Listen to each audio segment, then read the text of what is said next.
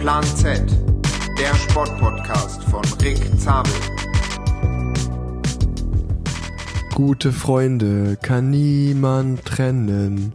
Gute Freunde sind nie allein. Hallo und herzlich willkommen zu Folge 51 von Plan Z. Als ich diesen Podcast angefangen habe, habe ich euch ja gesagt, es wird immer einen Mix geben zwischen Gästen, die man kennt aus der Radsportszene, aus Funk und Fernsehen oder auch aus ganz persönlichen, ja, Mitbestreitern meines Lebens, nenne ich es jetzt einfach mal. Freunde, Familie. Und äh, heute ist wieder so eine persönliche Folge. Ich glaube, einer meiner langjährigsten und besten Freunde ist zu Gast. Äh, hallo Elias. Hallo Rick. Hallo an euch, euch alle da draußen und äh, danke, dass du das glaubst, dass ich einer deiner besten Freunde bin. Das ist schon mal ganz gut. guter, guter Start direkt. Ähm, ja, also wir dachten uns, äh, oder ich habe Elias be besser gefragt, ob er nicht Lust hat, äh, zu Gast zu sein. Ähm, ihr werdet jetzt in der Folge, glaube ich, vieles über uns erfahren. Und äh, wir hoffen einfach, oder ich hoffe, gerade jetzt in dieser Zeit, Radsport ist so ein bisschen tot, kann man sagen, vor Weihnachten. Da passiert ja jetzt nicht allzu viel. Ähm, von daher war es einfach wieder ein guter Zeitpunkt, mal so eine persönliche Folge zu machen. Und ähm, ja, es ist ja so eine besinnliche Zeit und gerade jetzt in diesen Corona-Zeiten kann man sich ja sehr wenig sehen mit den engen Freunden und Familie. Das heißt, wenn ihr die Folge hört, vielleicht gibt es ja da auch irgendwie einen älteren Freund, bei dem ihr euch schon mal länger nicht gemeldet habt oder einfach nur einen guten Freund, wo ihr sagt, ah ja, ich möchte dir mal sagen, danke, dass du in meinem Leben bist. Vielleicht können wir euch ja da so ein bisschen inspirieren. Das würde mich freuen, wenn, wenn das äh, der Fall wäre. Das passt ja auch hervorragend zur Weihnachtszeit. Genau. Wann, wenn nicht jetzt? Richtig. Also, äh, ich stelle dich mal ganz kurz vor. Du ja. heißt Elias Rose. Ja. Hört sich an wie ein Künstlername eigentlich, aber das, äh, das ist, ist, absolut mein richtiger Name. Genau. Und äh, du bist 27 Jahre alt, genauso wie ich. Genau. Und äh, wohnst in Hamburg. Ja, absolut richtig. Sehr gut. Die drei Daten passen schon mal. Ähm, genau, und jetzt äh, hatte ich dich ja schon vorher gefragt, ob du dich einfach, was du beruflich machst, kannst du dir einfach selber dich vorstellen kurz. Genau, ja. Ähm, ich bin jetzt gerade in, in Hamburg im Studium im Rahmen der Offizierausbildung der Bundeswehr, ähm, studiere Politikwissenschaft an der Helmut-Schmidt-Universität und ähm, das ist jetzt kein Geheimnis und äh, werde danach hoffentlich schnellstmöglich wieder in die Truppe zurückkommen und äh, ja, dann nicht mehr als äh, Mannschaft dabei in Fallschirmjägern, sondern als äh, Offizier. Heißt, ich bin jetzt gerade ähm, in der Offizierausbildung dementsprechend Offizieranwärter, so wie man das nennt, OA. Okay.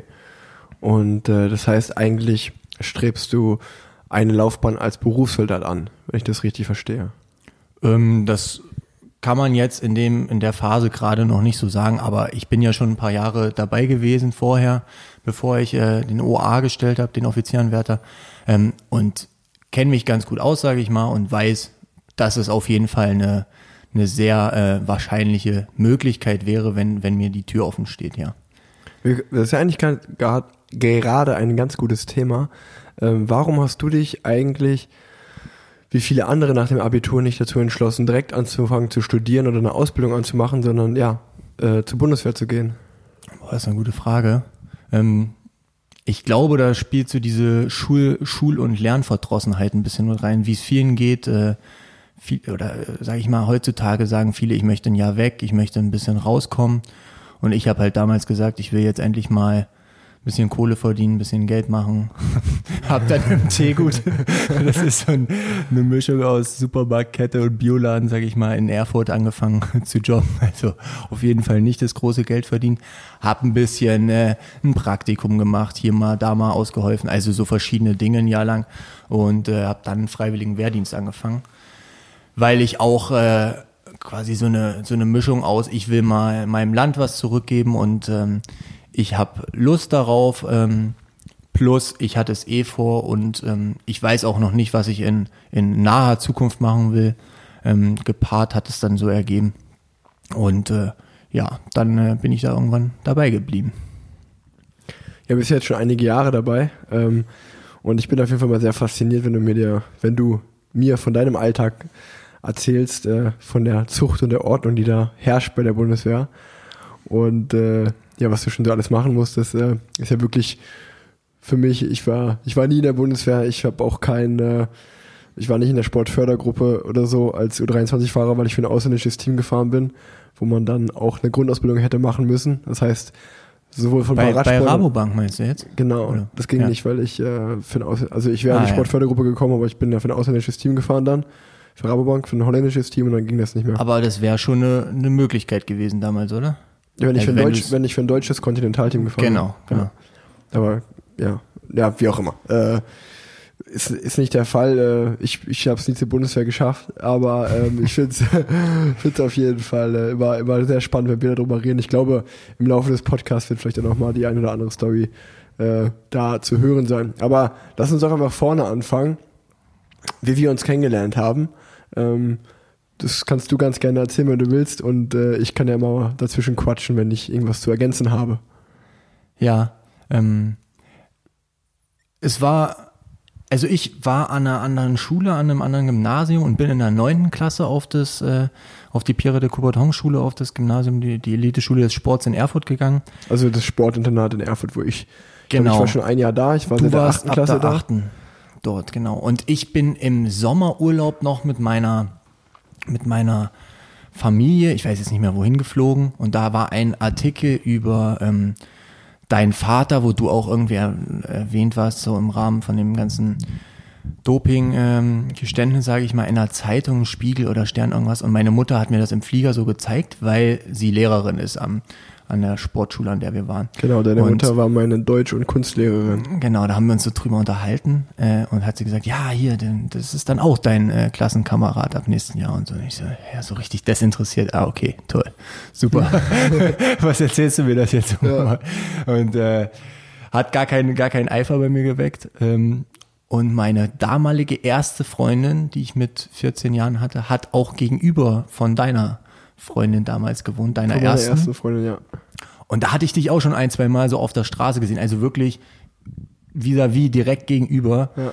Und äh, da meinte die Elisa damals, so hieß meine Freundin, ja, ihr werdet euch gut verstehen, ihr seid so ähnlich. Äh, wir sagen das schon immer, ihr werdet richtig gute Freunde. Ich so, na, ach, Quatsch, guck dir den mal an da unten. Wie der rumrennt oder Radfahren, ne, hör auf. Bloß nicht. Und äh, ja, dann kam alles anders am ersten Schultag, würde ich sagen. Ja, also ihr müsst euch, ihr müsst euch vorstellen, ähm, ich, ich war äh, da schon ein Jahr auf dem Sportinternat. Ich habe sehr begeistert angefangen, meinen Alltag da zu leben, aber nach einem Jahr war, war schon eigentlich so ein bisschen die Disziplin auch schon wieder raus. Ich sag mal, ich habe mein, meine eigene, meinen eigenen Weg gefunden, meine eigenen Richtlinien, sage ich jetzt einfach mal. Und äh, es, die Schule ging immer um 7.30 Uhr los. Und ich glaube, nach einem Jahr war es dann schon so, am Anfang der Schulzeit bin ich so wirklich so 6.30 Uhr hab bin zum Frühstück gegangen, bin dann nochmal zurück, hab mein, meine Schultasche gepackt äh, für die Fächer. Und nach einem Jahr war da schon der Stand so, dass ich um 7 Uhr 15 ging wahrscheinlich mein Wecker, 15 Minuten vor Schulbeginn. Ich bin aufgestanden, habe mir kurz die Zähne geputzt, habe mich angezogen. Ich hatte immer auf meinem Zimmer einfach so den Stuhl stehen, den Stuhl, wo so alle Sachen Alarmstuhl. Den hast du auch mit Arne hier schon mal besprochen. Ja. Aus seiner Bundeswehrzeit, der Alarmstuhl. Bei mir, bei mir gab es aber nicht den Alarmstuhl, bei mir der Stuhl, das war einfach mein Kleiderschrank. Da hingen einfach alle meine Sachen drauf. Da habe ich mir einfach irgendeine Jogginghose rausgefischt und ein T-Shirt. Und dann äh, bin ich um 7.29 Uhr äh, aus dem Internat rübergeschlürft zur Schule. Das war nicht weit. Als ich dann, äh, ja, um 7.30 Uhr war es dann wahrscheinlich schon vor der Schule stand, also als der Unterricht schon losging, als gerade die Glocke zum Unterricht ähm, erklungen war, äh, standst du da auf dem Schulhof und ich hatte auch schon, wir waren ja, also bei uns in unserer Klasse war es so, es waren Volleyballer, Radsportler, Eiskunstläufer, Eisschnellläufer, Schnelllauf, genau, Eishockey. Eishockey, das war unsere Klasse, glaube ich. Und äh, naja, ich habe da auch schon gehört, so hey, äh, wir hatten nur Volleyballerinnen bei uns in der Klasse und noch kein Volleyballer. Hatten dann aber gehört, okay, nächstes Jahr kommt ein Volleyballer, Elias kommt. Und äh, ja, wie gesagt, auch durch meine erste Freundin hatte ich schon mal ein Bild von dir oder so gesehen. Bin halt um 7.30 Uhr über den Schulhof geschlurft und äh, Elias steht da. Und ich habe ihn erkannt und dann kann, kannst du aber weiter erzählen gerne. Ja, warum stand ich da? Ich wurde von meiner, ich nenne jetzt den Namen nicht, damaligen Lehrerin einfach nicht abgeholt. Also es lag natürlich nicht an mir, dass ich schlecht zugehört habe, sondern in meiner Welt hat sie ganz klar gesagt, ich hole dich hier um 7.30 Uhr ab. Und die Schulglocke hat geläutet und ich, nö, ich war der felsenfesten Überzeugung, die muss ja jetzt kommen. Alle anderen, die ich am Tag vorher bei dem ersten Kennenlernen quasi am Sonntag so gesehen hatte, die anderen Schüler und Schülerinnen, auch in meiner Klasse, die standen aber auch irgendwie alle nicht da. Also ich war der einzige Trottel, der auf dem Schulhof gewartet hat. Und dann kam der zweite an. Ja, das war Rick. Und der kam angeschlürft und sagt so, moin. Und ich guck, ja, moin. Du bist Elias, ne? jo, genau. Und du bist Rick? Jo, cool.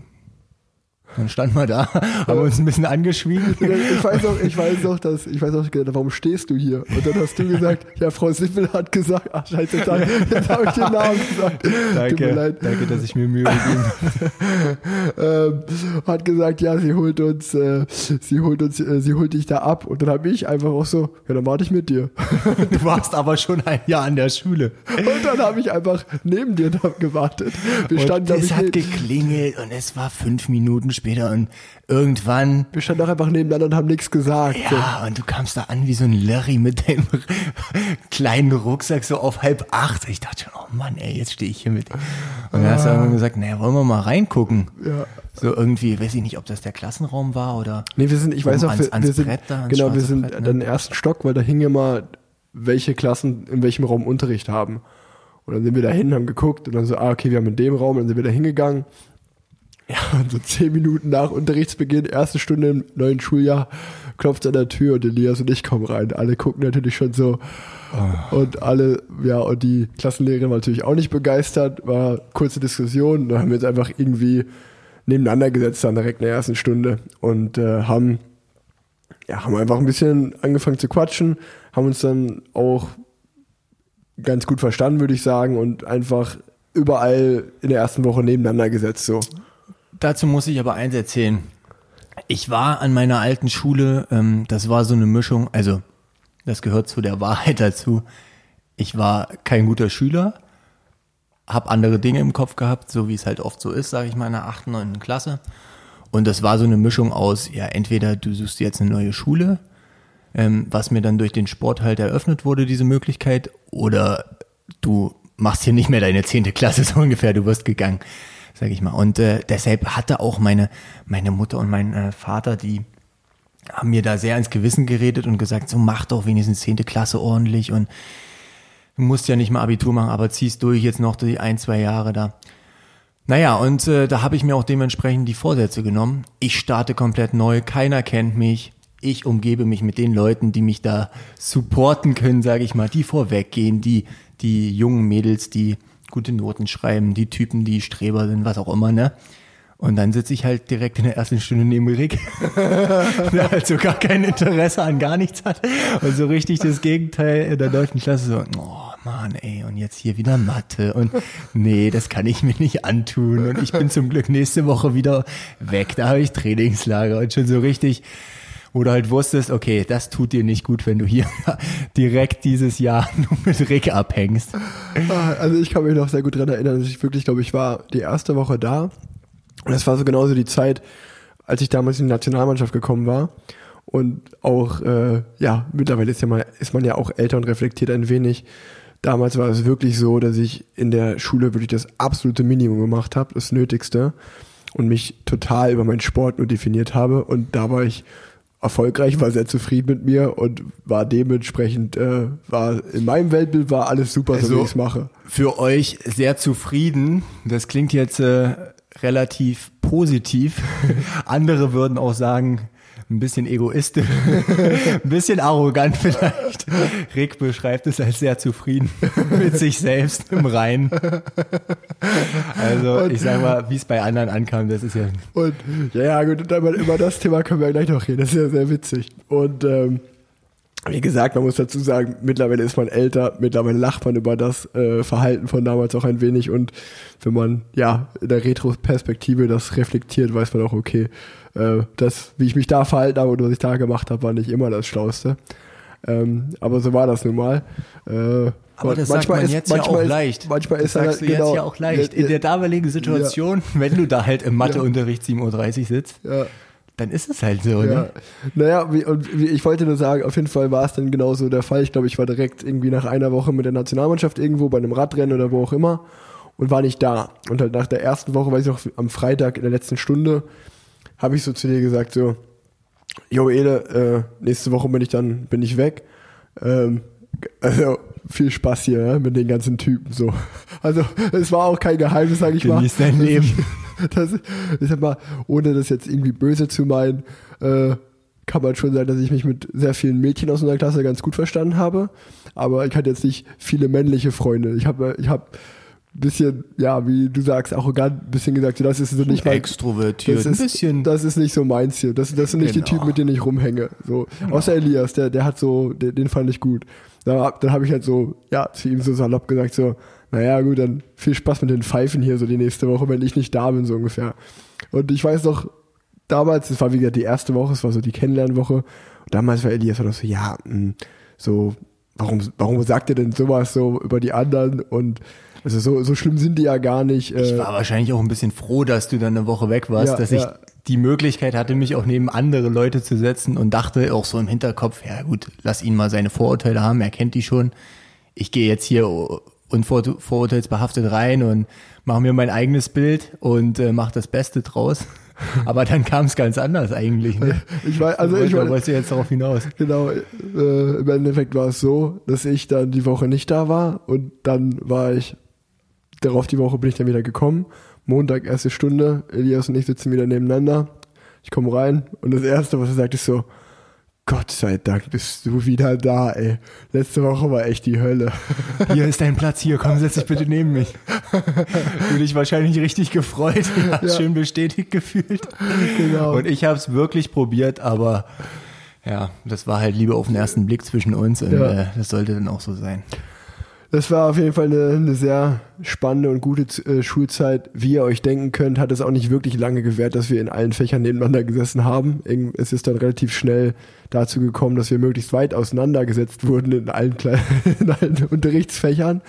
Ähm, man muss auch dazu sagen, dass, äh, ich glaube, das ist ja im Podcast auch schon das eine oder andere Mal äh, besprochen worden und bekannt, ähm, dass äh, Elias dann auch immer, wenn es drauf ankam, eigentlich da war und äh, sein Abitur ganz gut abgeschlossen hat und dann auch mal in der Klasse Zweckgemeinschaften gebildet hat, um da gut durchzukommen. Zweckallianzen. Und, und Ja, äh, so so schlimm war es jetzt nee. auch nicht, aber Ja, wir hatten ja schon eine gute Klasse auch, bisschen, genau.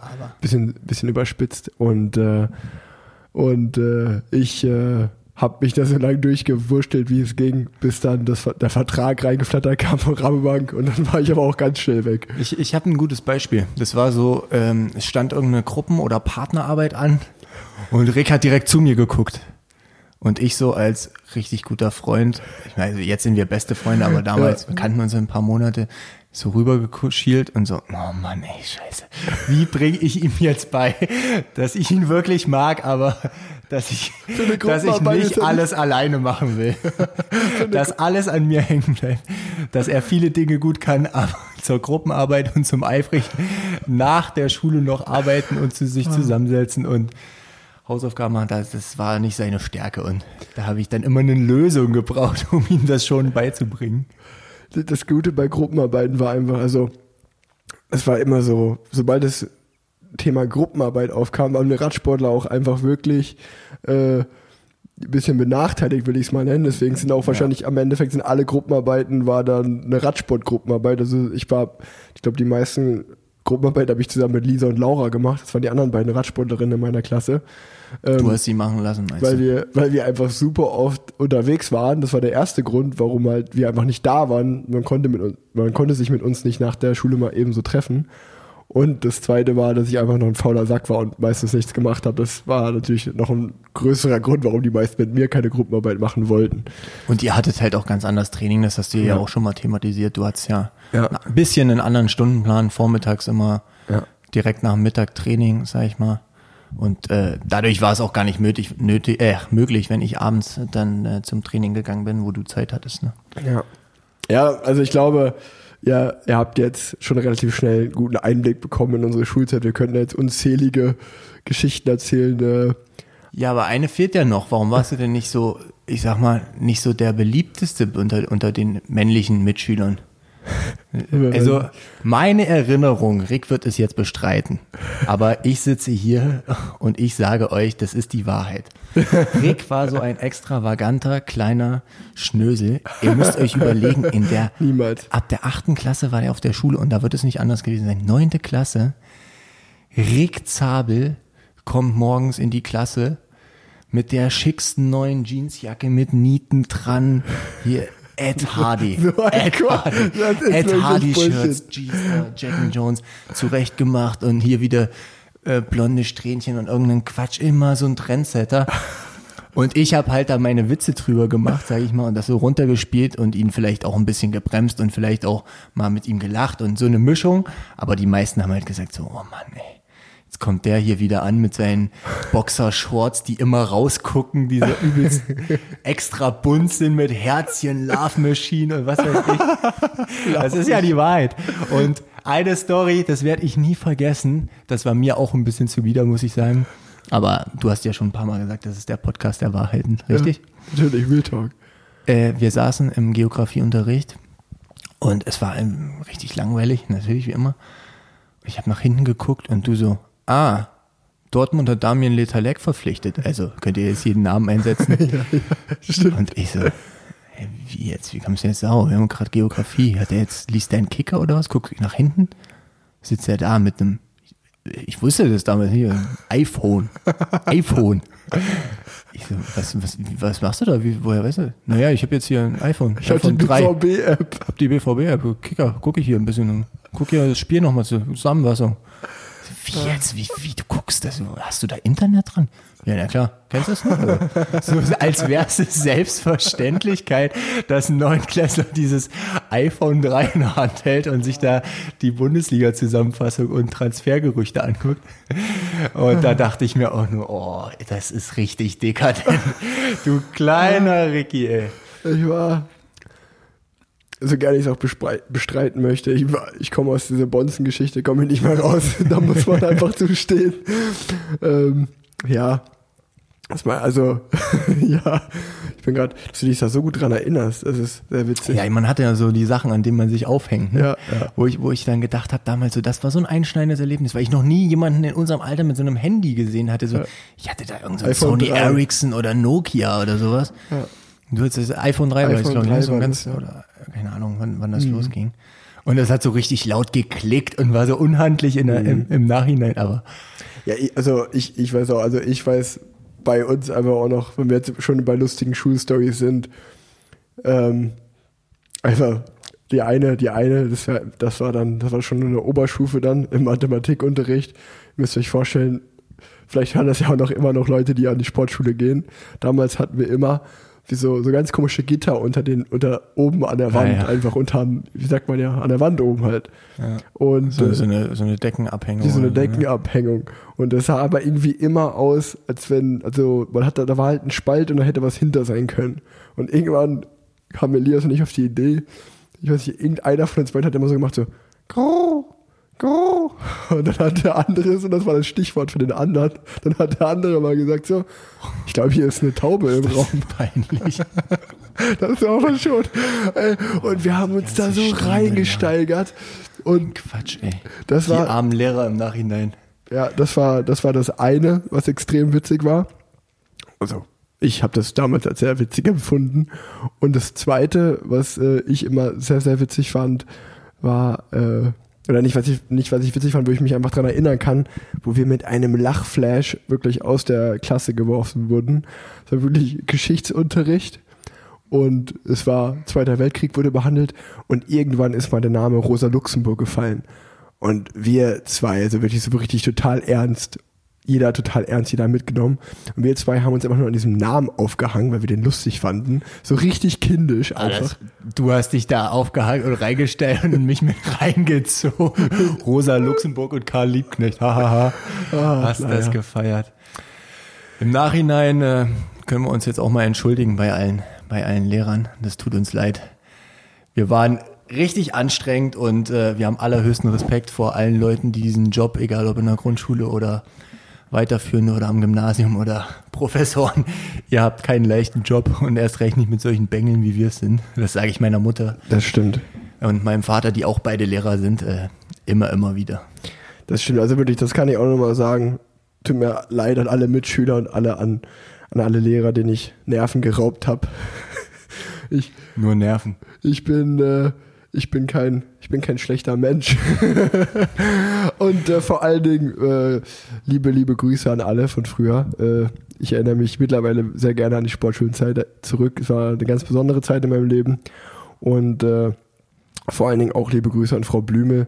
Äh, ich glaube, Oh, Frau die, Blümel, beste Frau, ja. die hat uns wirklich, äh, die hat uns wirklich sehr, sehr, oder mich vor allen Dingen sehr, sehr durch die Schulzeit gerettet, kann man sagen. Bis zur 11. Gepusht. du? Bis zur 11. genau. Äh, aber die hat mich auch durchs Abitur gebracht, wenn ich es wenn ich's gewollt hätte. Aber trotzdem, danke Frau Blümel, sehr gut. Das war nicht zu bezweifeln. Und äh, um diese ganze Schulzeit jetzt äh, abzurunden, möchte ich noch eine witzige Story erzählen, weil die kommt mir direkt in den Sinn da.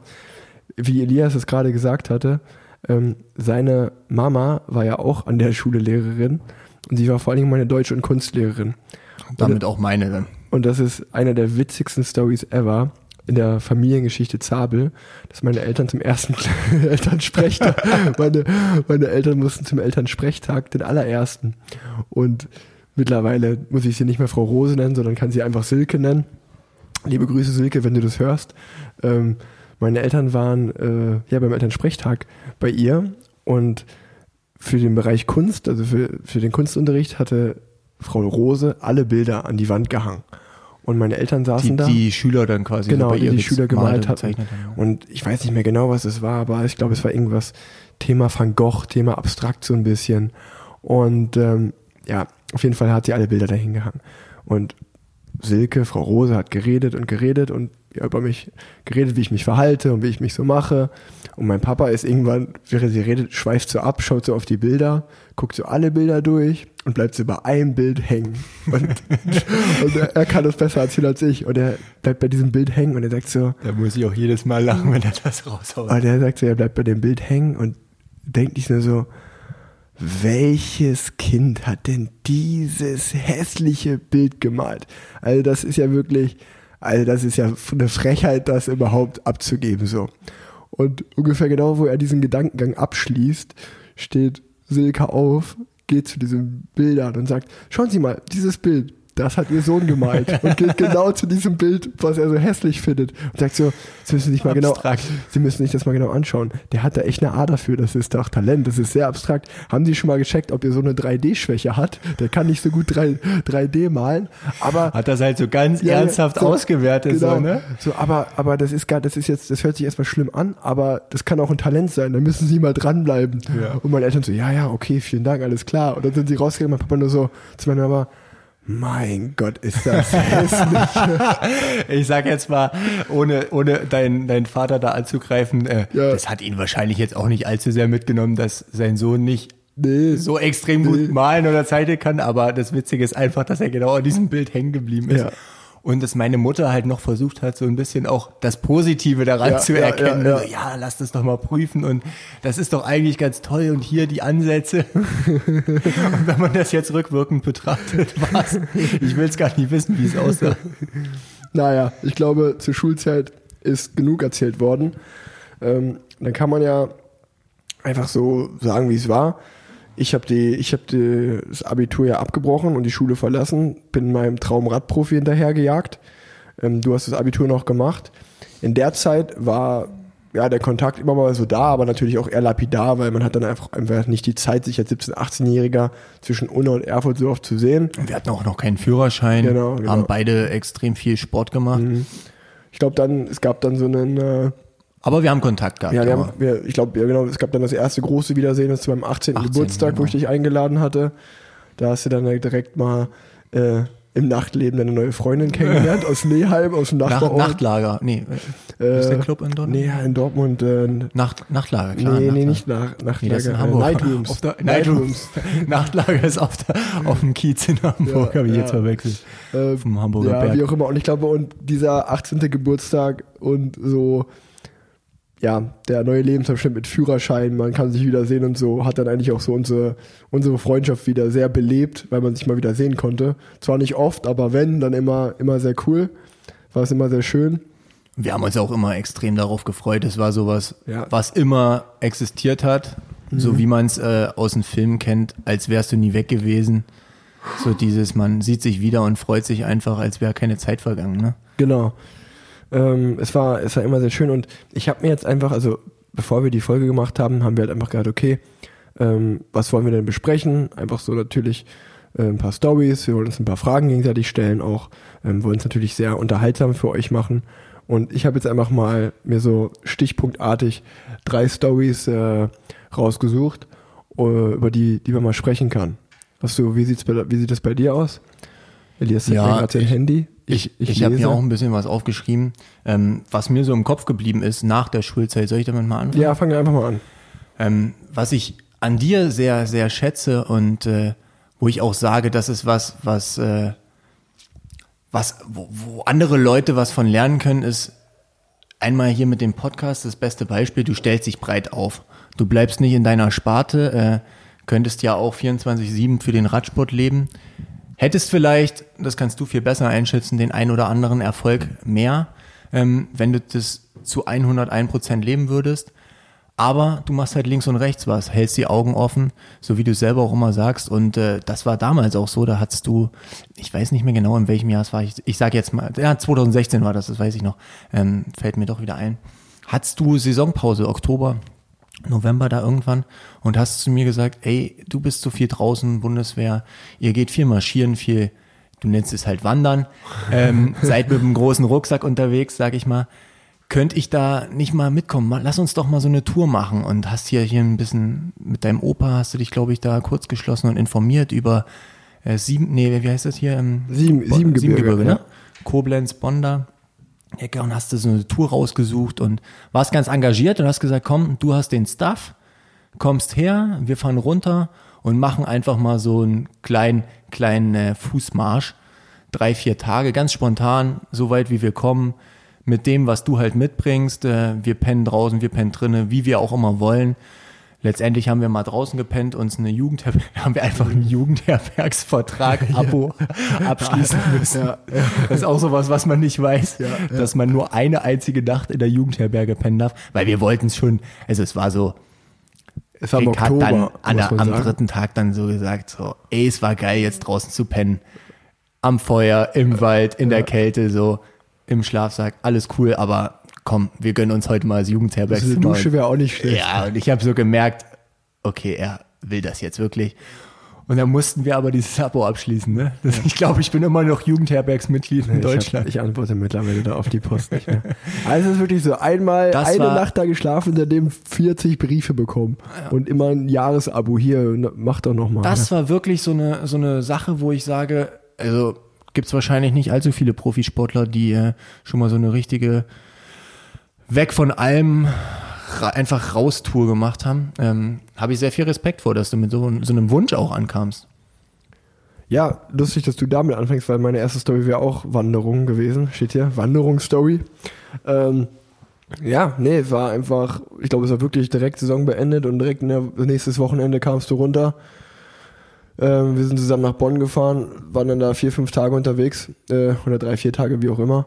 Und äh, ja, haben, das, das fand ich doch damals cool. Ich glaube, damals war noch so dieser Handy-Hype noch nicht so, wie es jetzt ist, aber selbst damals haben wir schon gesagt, so, wir stecken eigentlich, wir stehen auf, stecken das Handy, oder nee, wir lassen das Handy die ganze Zeit im Rucksack, außer es ist ein Notfall, wir wollen irgendwie, wir müssen irgendjemand anrufen oder so. Ach echt, ja? Das weiß, das weiß Das, ich gar das, nicht. weiß, das weiß ich auch noch, dass wir, also wirklich, ich hatte, das war auch so total cool daran.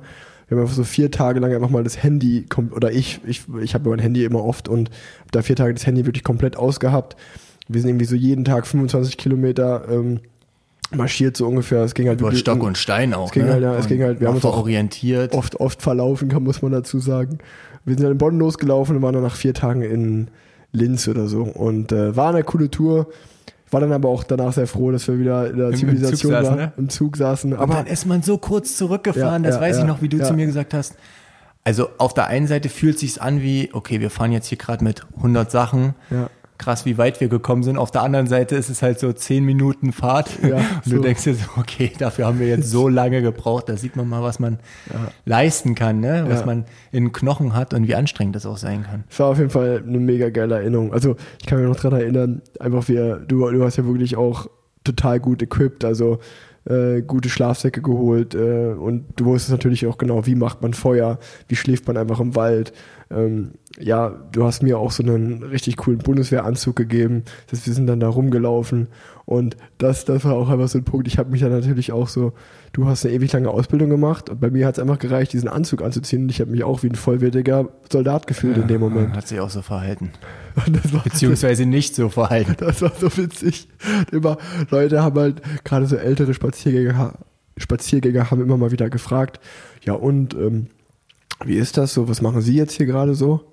Und ich habe immer nur gesagt, ja, wir wandern hier eine Runde.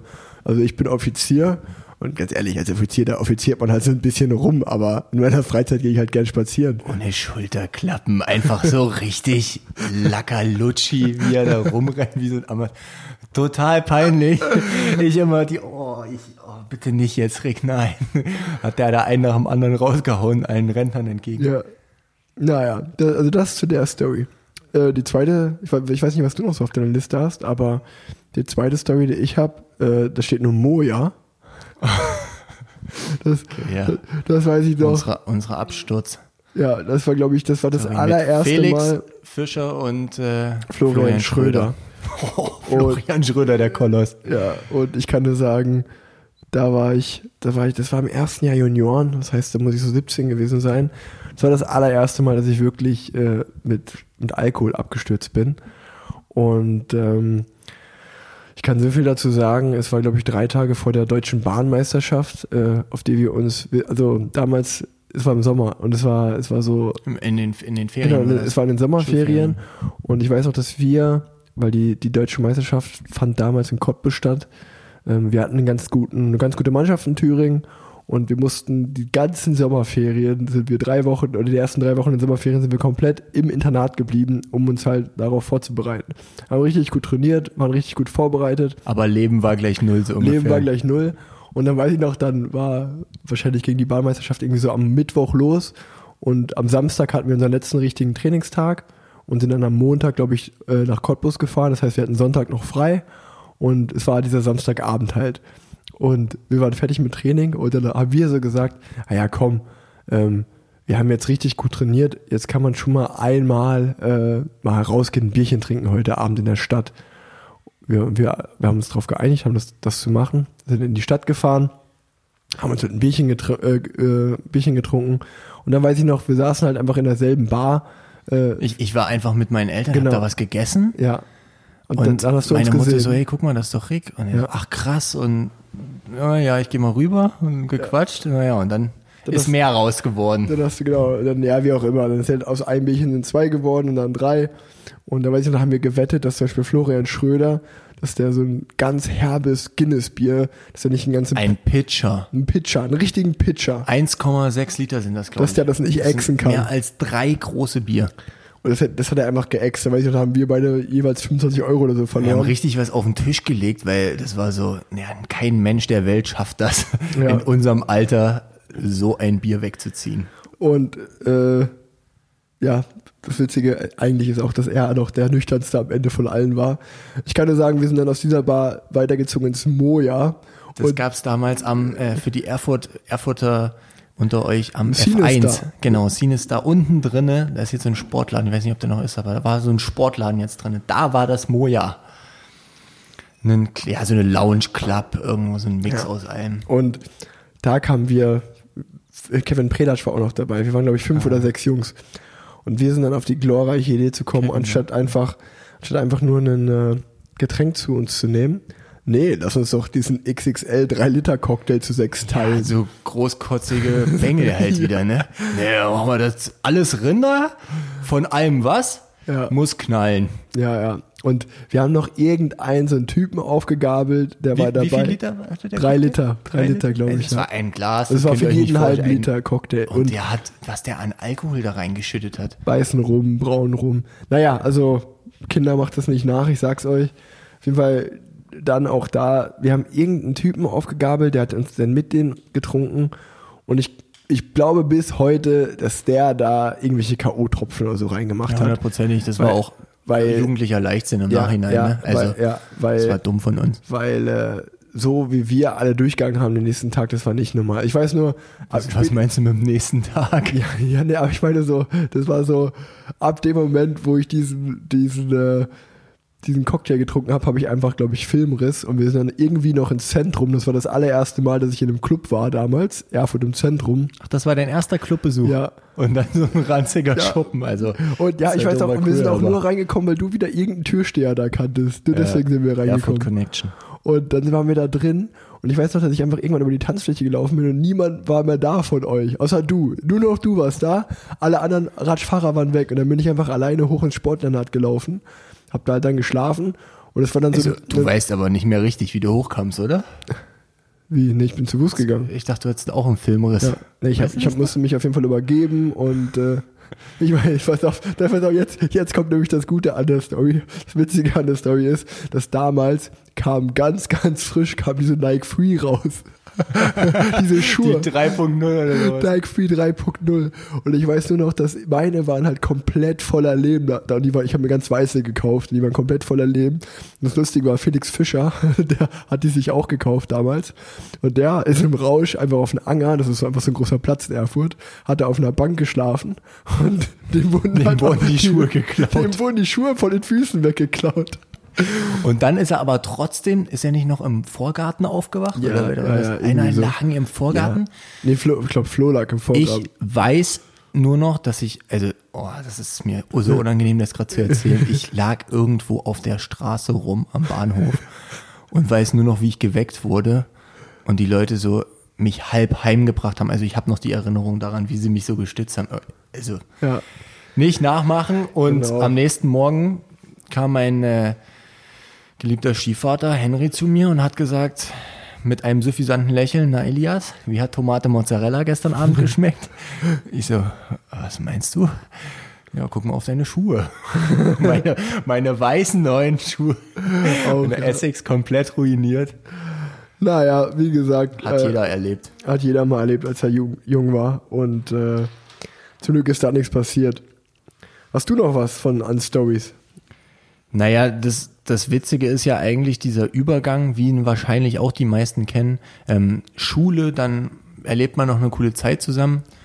Und ich behaupte mal, dass viele, jeder von euch hat beste Freunde, sich mal gesagt haben, Mann, wie wäre das jetzt mit meinem besten Freund zusammen zu wohnen? Was wäre das? Wie wäre das? Würden wir es schaffen? Wie würden wir uns aufteilen, managen? Und unser Traum war es immer, ich weiß nicht, wir haben das schon von Anfang an so gesagt, Ja. boah, lass uns später mal Wir zusammenziehen. müssen mal zusammen wohnen. Deine Eltern, muss ich sagen, äh, waren da aus, aus der sportlichen Sicht nicht begeistert von, weil, wie das halt so ist, äh, liebe Grüße an Cordula und Ete, aber äh, es ist ja kein Geheimnis, dass die meisten Eltern denken, die guten Freunde, die besten Freunde sind häufig halt auch ein schlechter Umgang, weil komischerweise Erlebt man immer mit denen die Genau, verrücktesten wenn Stories. Elias zu Besuch war oder Rick bei Elias war, dann kam irgend so eine Story am Ende bei rum und Rick war auch immer so frei, das alles zu erzählen. Er ist ja auch unglaublich ehrlich, hat ja seiner Mutter auch nichts verschwiegen. Also hätte ich irgendwann mal irgendwas Geheimes erlebt, äh, Cordula hätte es am nächsten Tag gewusst. Und dementsprechend war es äh, so, dass die natürlich nicht so überzeugt und äh, ja, Freunde dieser Geschichte waren, aber wir wollten unbedingt zusammenziehen und hatten schon so, war das 2018? Ja, Ja. na genau, nachdem ich wieder kam, 2018 den Plan, wir ziehen zusammen. Komme, was wolle, wir machen das und wenn es nur ein Jahr ist, einfach so dieses einmal mit dem besten Freund zusammengelebt haben. Und wenn wir uns nur drei Tage sehen würden, wir müssen um jeden Preis zusammenziehen, das brauchen wir. Waren damals auch, muss man auch ehrlich sagen, anders unterwegs. Äh, Wir sind ja, Ja. mittlerweile beide Väter, das Ja. wissen ja aufmerksame Zuhörer deines Podcasts. Und dementsprechend, damals war das noch, ja, wir waren jung und wild, sage ich mal, und haben uns das halt so schön ausgemalt und vorgestellt, wie man halt so ist, ja, wir zocken FIFA und äh, kochen dann und dann gehen wir wieder weg und da hast du ja sekundär im Hinterkopf, naja, wie ist denn der Alltag und Elias, wo ist denn deine Kaserne, Rick, du musst ja auch trainieren, das war halt so Ja, ja. zweitrangig im Hinterkopf, ne? Und dazu kam es aber nie. Ich erzähle jetzt gar nicht die, diese traurigen äh, Umschweife, warum es nicht dazu kam, aber letztendlich denke ich mir jetzt, oder im, im, im, im Vornherein vor diesem Podcast habe ich mir gedacht, wie krass ist es, wären wir einfach da zusammengezogen, wären wir jetzt wahrscheinlich keine Väter, weil Nee, du wahrscheinlich nicht mit Leonie zusammengeblieben wärst in dem Sinne. Ja. Und ich auch wahrscheinlich nie mit Scarlett zusammengezogen wäre oder zusammengekommen wäre oder wie auch immer. Wir einfach uns anders entwickelt hätten und äh, wahrscheinlich jetzt nicht unsere beiden Kids hier dabei hätten. Nee. Sollte schon alles so sein, wie es war.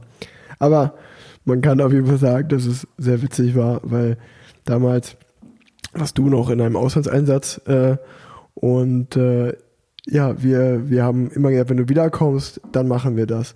Genau in dieser Zeit, wo du aber weg warst, habe ich Leonie kennengelernt, bin mit Leonie zusammengekommen. Da weiß ich noch ganz genau, wie wir am Anfang diskutiert haben. Und ich so, und Das ich gesagt, und ich gesagt habe, Elias, Mann, Elias, bleib Ich ruhig. bin ein Löwe. Ich bin ein Löwe. Ich ziehe jetzt mit Leo zusammen auf Zeit in diese Wohnung. Wenn du dann wiederkommst, du ziehst bei uns ein und ich habe das abgeklärt. Leo weiß, dass wir vorhaben, zusammenzuziehen. Wir zwei werden zusammenziehen, komme, was wolle. Leo sucht sich eine WG oder so, aber wir zwei ziehen zusammen. Leo, ihr müsst dafür wissen, Leo hat noch in Düsseldorf, glaube ich, studiert, ne? Genau. Er war gerade fertig, irgendwie kurz vor, vor Ja. Schluss, ne? Im Bachelor und hat mit dir dann in Köln gewohnt. Und du hattest quasi den Plan, ab Januar zieht Leo aus. Und ich habe aber von Anfang an gesagt, so, naja gut, also ich bin dann eineinhalb Monate wieder da. Wir wohnen da irgendwie zu dritt. Okay, das klingt jetzt schräg, aber hm, wer weiß, so wird schon alles.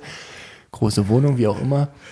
Aber was mir halt immer, immer so eine ne Frage im Kopf blieb, war, wieso um alles in der Welt sollte Leo freiwillig sagen, ja, ich habe jetzt hier drei Monate mit dir zusammengelebt, wir sind fest zusammen.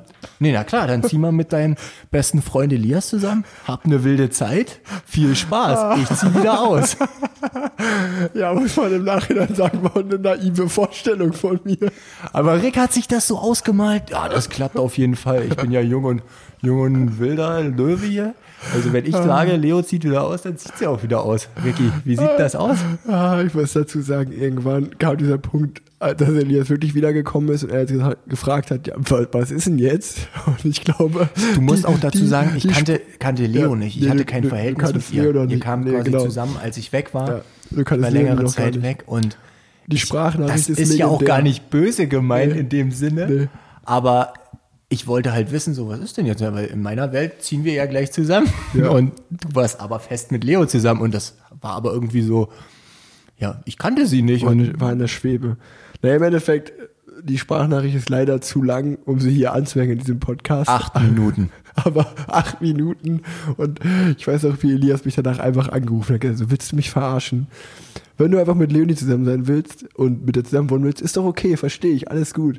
Aber erzähl mir nicht so einen Scheißdreck wie, ja, in NRW ist aber schon viel Verkehr, wenn du dann immer pendeln musst, das will ich dir nicht zumuten. Das, das kannst du doch nicht auf dich nehmen. Der hat sich rausgeredet mit Sachen, so ehrlich wie er meistens ist, so unehrlich war er leider in dem Moment. Hat es richtig versucht, auf mich zu schieben. Ich will nur dein Bestes, das kannst du dir doch nicht antun.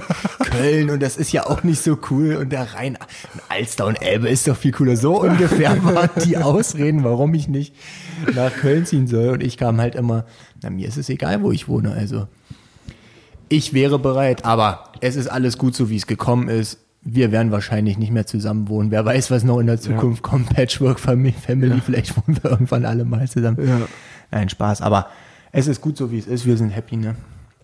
Ja, alles super. Ähm, ich hätte auch noch eine letzte kurze Story von meiner Seite, wo ich sage, ähm, da, das fand ich auch immer cool, dass du da immer so offen warst und flexibel auch. Das war, glaube ich, mein 20. Geburtstag dann, wo ich, ja, schon richtig Radprofi war bei BMC und halt gesagt habe, ey, äh, ich hätte Bock, meinen Geburtstag zu feiern. Ich bin aber in Mallorca im Trainingslager aber mich würde es halt freuen, wenn Fabi, der auch schon mal hier zu Gast war, ähm, und Elias und Kai vorbeikommen, drei gute Freunde von mir. Äh, wenn ihr vorbeikommt und oder Fabi war eh mit mir in Mallorca, wir haben schon trainiert da zusammen. Das war in der Zeit, wo er auch noch äh, Radrennen gefahren ist. Und ja, ey, Elias und Kai, kommt ihr zwei doch mal vorbei und wir machen uns ein schönes Wochenende. Und äh, müssen wir jetzt gar nicht näher drauf eingehen. Da haben wir uns natürlich auch eine gute Zeit gemacht in Mallorca. Aber das mit, ist einfach. mit viel Liebeskummer, muss man dazu sagen. Aber das habt ihr hier, glaube ich, schon mal ausgeführt. Ne? Ja, ähm, aber das war einfach so, äh, ich glaube, die genau die genaue Story kann man sich im Podcast mit Fabi anhören. Aber ähm, ja, dass du einfach sowas immer gemacht hast und gesagt hast, ja klar, äh, bin ich am Start. Ich komme für ein Wochenende mal nach Mallorca runtergeflogen, einfach nur, damit wir deinen Geburtstag feiern können. Ähm, ja, sowas machen halt viele nicht und du machst das und ich glaube, deswegen ist halt, ist man da so gut befreundet und macht da so viel zusammen. Hast du noch was auf dem Kessel? Nee, an den Geschichten, äh, da haben wir ziemlich viel besprochen. So Ja. das, was für die Öffentlichkeit ist, glaube ich. Ne? Ja, genau. Ich glaube, äh, ich hoffe, ihr habt bis jetzt noch, hört bis jetzt noch zu und findet es spannend. Die, das, Äh, das, das Entscheidende ist ja eigentlich, dass so aus der Freundschaft heraus, wie es wahrscheinlich viele nachvollziehen können, Schule, getrennte Wege gehen. Wir bleiben aber Freunde, wollen zusammenziehen, haben auf einmal beide eine Freundin, Bub, und jetzt sind wir beide Väter und schieben gestern hier in Köln durch den Park zusammen einen Kinderwagen. Kinderwagen. Und wir gucken uns an und das ist einfach so, so absurd, wie man, wie man denkt, wie schnell ging das jetzt? Wir sind 27, du bist äh, Ja. letztes, letztes Wochenende 27 geworden. Happy Birthday Ja. noch nachträglich. Für alle, die es noch nicht wissen. Danke, danke. Das ist einfach eine, eine extrem äh, neue Situation für uns, aber wir, wir gucken uns immer an und wundern uns, wie schnell das ging, wo ist die Zeit hin, ne? Ja. Ja, definitiv. Und wie du sagst, äh, das ist ja eigentlich das Besondere, dass du bist bei der Bundeswehr sehr viel eingespannt. Ich bin Radprofi, habe jetzt auch gerade nicht so viel Zeit, dass man trotzdem, ich sag mal, wenn es hochkommt, sieht man sich im Jahr vielleicht, weiß ich nicht, fünf, sechs Mal mal ein Wochenende oder so und dann das ist dann schon ständig gut.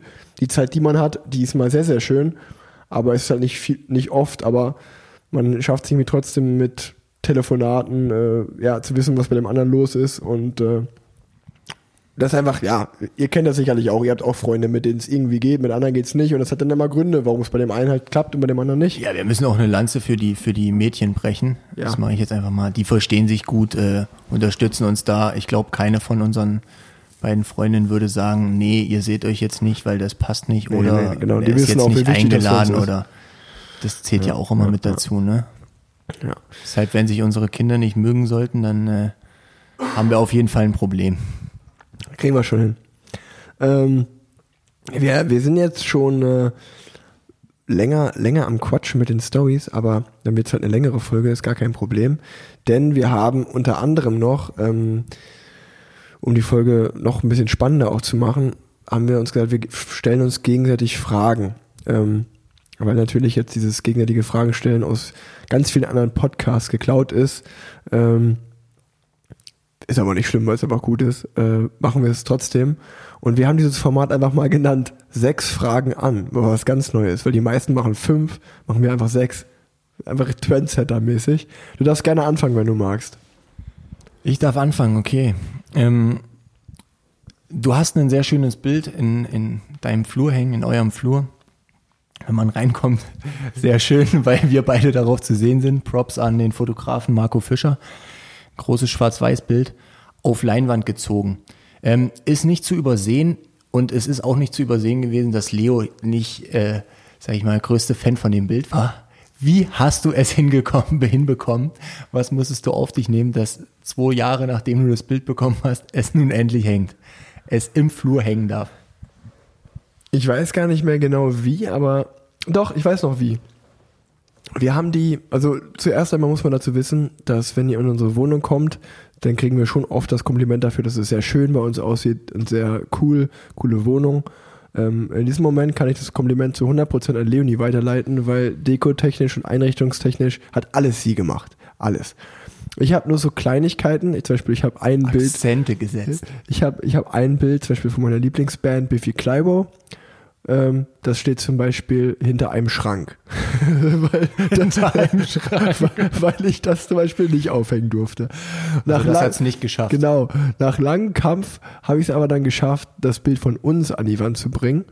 Und ähm, aber das war, Leonie hatte die Idee, in unserem Eingangsbereich ganz, ganz viele Bilder aufzuhängen. Ganz viele und alle in Schwarz-Weiß. Und so eine Fotowand halt zu machen. Ich dachte, ja, das ist mega geil. Und wenn wir so ganz viele kleine haben, dann ist ja mega geil, wenn wir auch ein richtig großes haben. Das hänge ich mal direkt hin schon mal. Das war das Bild von uns. Unter diesem Umständen hat es geschafft. Man muss dazu sagen, die Fotowand hat es bis jetzt gibt's nicht, aber unser Bild Aber hängt. unser Bild hängt und das sieht sehr, sehr privilegiert aus. Also man, man muss dazu sagen, es ist ja schon immer, es ist ein sehr spezielles Ding, ein eigenes Bild von sich in der Wohnung hängen zu haben. Das ist einfach so ein Freundschaftsding zwischen uns. Aber das ist, Und, das geht, und da geht's ja auch nicht um, Genau. um dieses sich hängen zu haben, Ja. sondern so um das Freundschaftliche, ja, wie du sagst. aber oder? man muss schon sagen, dass viele Leute, die reinkommen, die schauen sich das an und die, die denken schon erstmal so, okay, alles klar. ja, wir sehen auch extrem gut auch drauf aus. Ja, also trotzdem nochmal Danke an den Fotografen Marco Fischer. Äh, das ist echt schön geworden. Dann stelle ich jetzt meine erste Gegenfrage. Ähm, ah nee, ich kann dir sogar die Gegenfrage stellen. Bei dir in der Wohnung hängt es ja auch. Wie war denn bei dir der Kampf eigentlich? Ähm, ganz einfach. Bei uns hängt's im Kinderzimmer äh, gegenüber vom Wickeltisch, weil ich gesagt habe, du bist der Patenonkel von der kleinen Malu und die soll immer schön sehen. Ähm, ja, soll uns immer angucken, uns, uns zwei Engel. Also ich habe so ein bisschen romantisch ausgedrückt, wenn sie gewickelt wird. Jeder, der ein Baby hat, weiß, wie oft das der Fall ist. Also besser geht's nicht. Und äh, es war so ein, eine Mischung aus Aktio, Reaktio. Ich darf ein Bild aufhängen. Dafür ist der Kompromiss, dass meine Freundin Scarlett, äh, was weiß ich, wieder irgendeinen Babimmel Bimmel da hinhängen darf. so eine Mischung aus allem halt, ne? Alles klar. Ähm, gut, da haben wir das auch geklärt. Äh, ja, okay, ich, ich lese gerade meine Frage durch und merke, dass die erste Frage hat sich eigentlich schon erübrigt. Die wäre nämlich gewesen, mit welchem Typ Schüler hast du am liebsten Gruppenarbeiten gemacht? Aber das haben wir ja schon äh, Mit dir besprochen. natürlich. Haben wir schon besprochen. Deswegen ähm, stelle ich dir diese Frage. Da muss ich auch so ehrlich sein. Die habe ich auch in einem sehr häufig gehörten Podcast. Letztens kam die Frage und wurde geklaut. Ich musste sehr lachen, weil es mich direkt an eine Story von mir erinnert hat. Ähm, aber vielleicht gibt es bei dir da auch was. Deswegen frage ich dich, welche Aktion bzw. welcher Streich hatte ungeahnt hohe Konsequenzen? Oh, das ist eine, eine tiefe Frage. Willst du vielleicht erst darauf Ja. antworten, dass ich kurz nachdenken kann? Ich musste da direkt, bei mir muss ich da direkt an, also an zwei Geschichten aus meiner Jugend denken. Die erste ist relativ kurz erzählt. Das ist äh, in, da war, ich weiß gar nicht, wie alt ich da war, auf jeden Fall sehr, sehr jung. Und ihr müsst euch vorstellen, in Unna, wo ich groß geworden bin, da gab es mal so einen, so einen Bolzplatz. Und dann gab es neben dem Bolzplatz war so ein Waldstück mit einem Bach. Auf jeden Fall war es so, dass wir da immer gezockt haben, aber natürlich wie immer ist auch der Ball öfter mal über diesen Zaun geflogen in diesen Wald da hinten rein. Der Wald war aber sehr dicht, da konnte man nicht hingucken so. Und irgendwann ist halt der Ball mal dahin geflogen und mit den Jungs und Mädchen, mit denen ich da gespielt habe, ähm, die haben den Ball gesucht. Ich war einer derjenigen, die gesagt haben, ja, ich suche den Ball nicht, ich warte einfach hier. Ich hatte auf jeden Fall eine Glasflasche dabei und zu trinken da drin. Und irgendwann habe ich so diese Flasche geguckt und die war leer. Und da habe ich mir gedacht, in meinem richtig, richtig dummen Kinderhirn, boah, es wäre richtig witzig, wenn ich diese Flasche jetzt einfach da in diesen Wald reinschmeiße. Das habe ich gemacht. Rate mal, ratet mal, wer nach zwei Minuten mit einer Platzwunde am Kopf wieder rauskam, nämlich eins der, nämlich eins der Kinder, die den Ball gesucht haben. Ich kann euch sagen, da müsst ihr auch erstmal einmal klären, dass man das nicht absichtlich gemacht hat, so. Also, ich wollte natürlich niemals dieses andere Kind verletzen. Äh, ich konnte mir sowohl von den anderen Eltern als auch von in der Schule, voll, wir waren in derselben Klasse auch, so ein, so ein Ärger anhören. Das hat richtig Ärger gegeben. Das Gute daran ist, dass in sechs Jahren du dann in die Schule darfst, antanzen darfst, wenn Oskar so einen Mist macht. Und das, die zweite Geschichte ist, auch aus meiner Grundschulzeit noch, wir sind immer damals in unserer Grundschule, Grundschule äh, immer ins Sauerland gefahren zur Klassenfahrt nach Vöckinghausen. Das ist so im tiefsten, tiefsten äh, Sauerland. Vöckinghausen. Vöckinghausen heißt es wirklich. Na, auch auf jeden Fall haben wir da eine Schnitzeljagd gemacht. Und ich kann euch sagen, ich bin halt schon sehr, wenn ich sowas mache, dann will ich auch gewinnen. Und ich glaube, wir waren, es gab fünf Gruppen oder so, und wir waren die zweite Gruppe. Und auf jeden Fall haben wir diese Schnitzeljagd gemacht. Und ich kam schon mit meinem Grundschulhirn kam ich schon da drauf.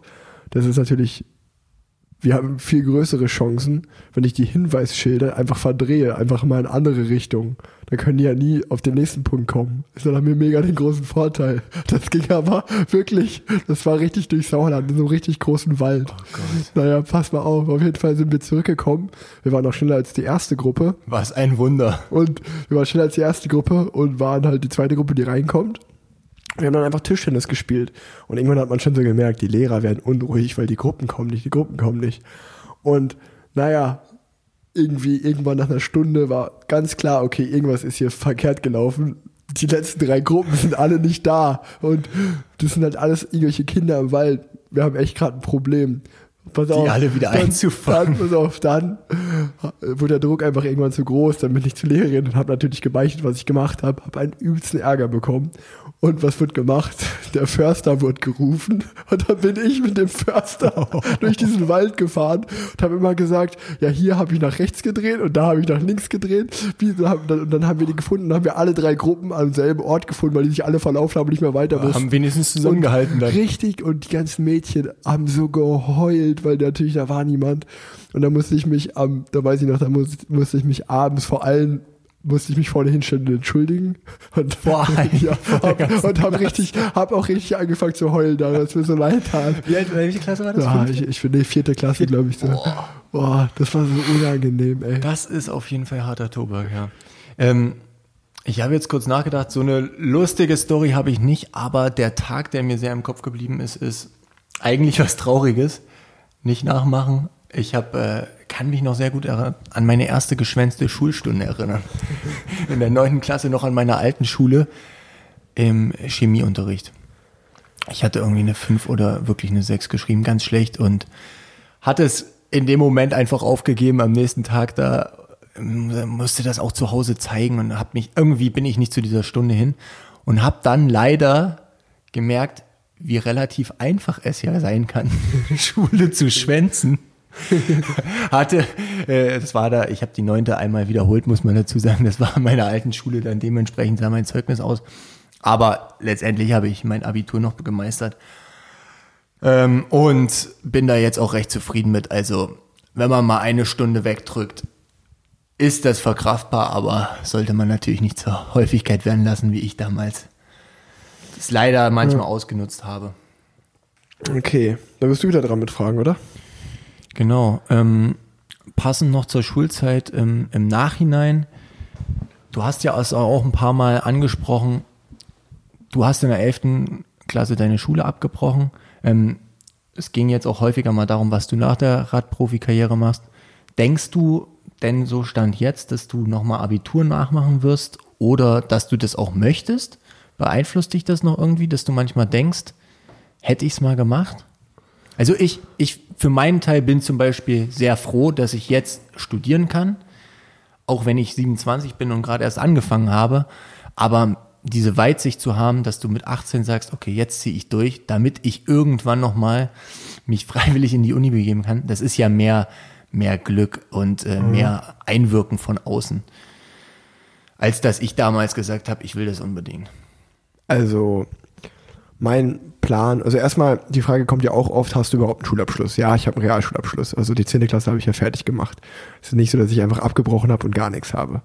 Ähm, dann, äh, genau, das Abitur habe ich abgebrochen und äh, da kann man ja auch sagen, ich glaube, das habe ich auch schon öfter im Podcast erzählt, dass da meine Mama ein großer Support war, weil sie mich auch einfach kannte damals und gesagt hat, okay, wenn ich dir jetzt irgendwie diese Chance Profisport verbiete, und sage, hey, das kannst du auch noch in zwei Jahren machen und es klappt dann nicht, wirst du so bockig sein, dass du deine Schule auch, auch keinen Bock mehr drauf hast oder noch weniger als jetzt schon.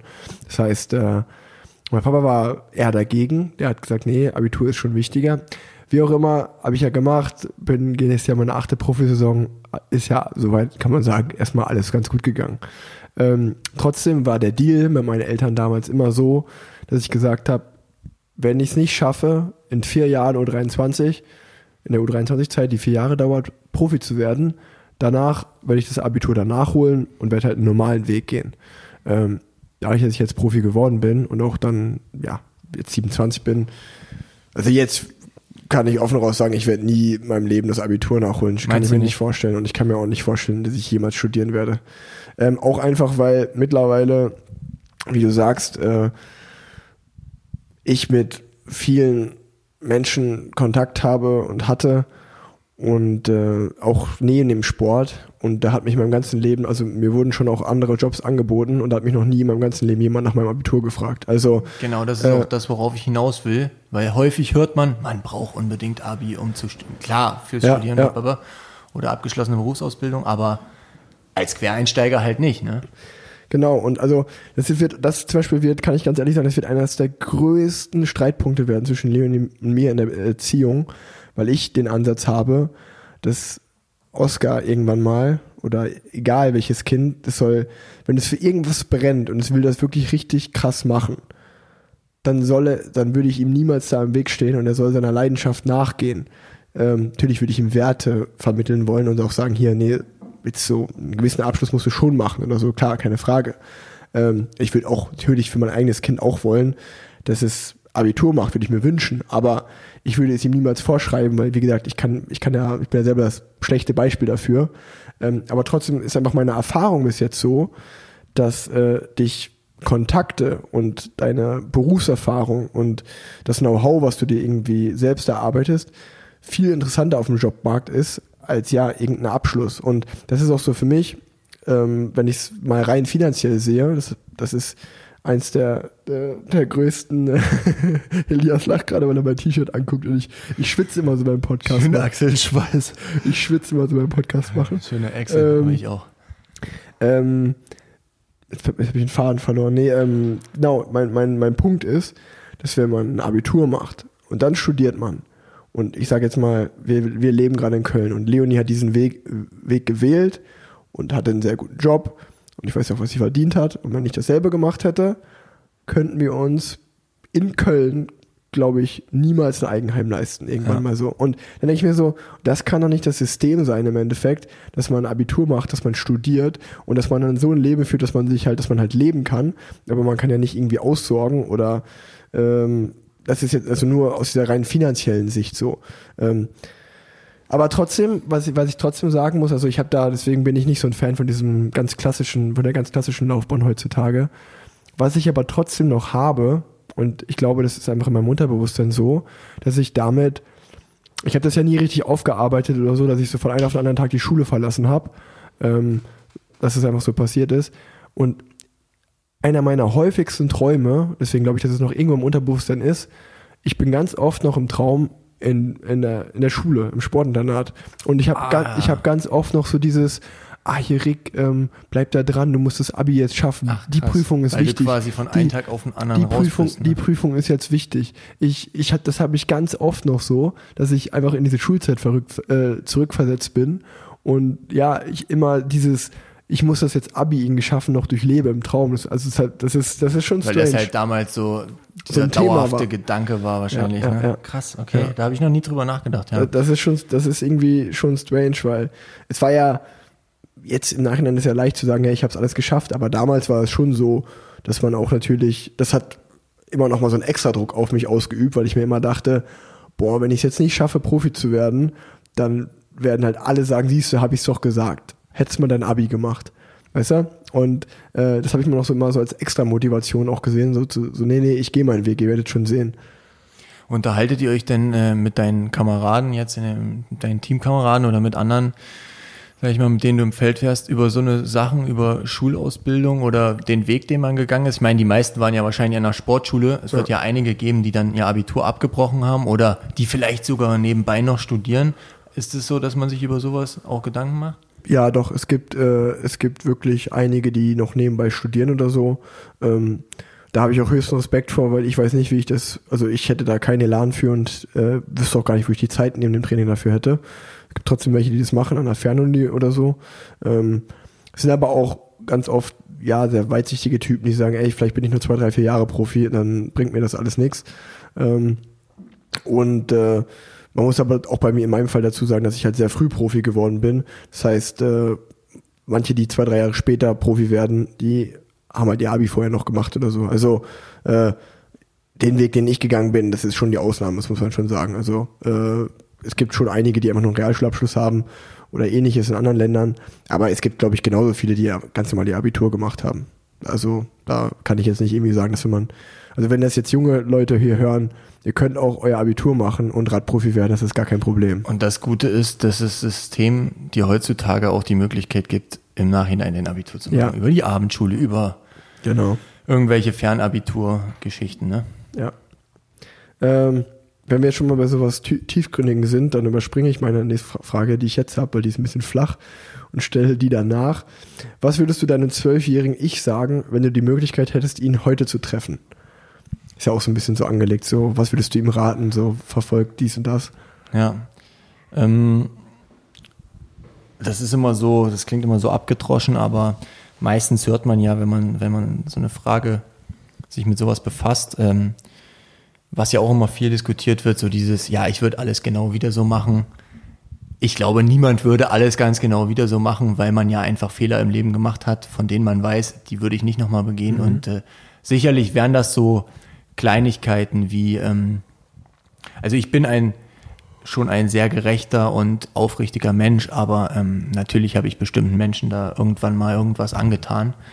Ähm, sag mal jetzt besonders im Thema Liebe und Frauen und äh, also viele Sachen müssen nicht sein, die man vielleicht früher als Jugendlicher anders angesehen hat. Aber ähm, ja, was, was, was sagst du dazu? Irgendeine große Sache oder worauf möchtest du hinaus? Das ist eigentlich, was ich gerade auch so gesagt habe. Also ich, äh, ich, ich, ich bin halt immer ein Freund davon, wenn man, dass man sich nicht verbiegen lässt irgendwie so. Also ich wäre immer so, wenn ich mir eine Meinung aufquatschen lasse und ich verfolge die dann, wüsste ich immer bei mir irgendwie so im Hinterstübchen so, das ist aber eigentlich gar nicht das, was Ja. ich wirklich will, das mache ich jetzt nur gerade, um andere glücklich zu machen. Und das wird mich nie selber glücklich machen. Und also ich bin einfach ein Freund davon, unabhängig davon, wo dich das hinbringt, wenn du jetzt so sagst, so, ha, irgendwie ist das meins und das macht mich glücklich und das finde ich geil, dann verfolgt das halt irgendwie so. Sei das nur ein Hobby oder sei das auch beruflich gesehen so. Ähm, das meine ich nur, weil ich glaube, und das müssen andere auch nicht verstehen. Wenn andere sagen, ja, aber äh, das ist doch dumm, warum machst du das so?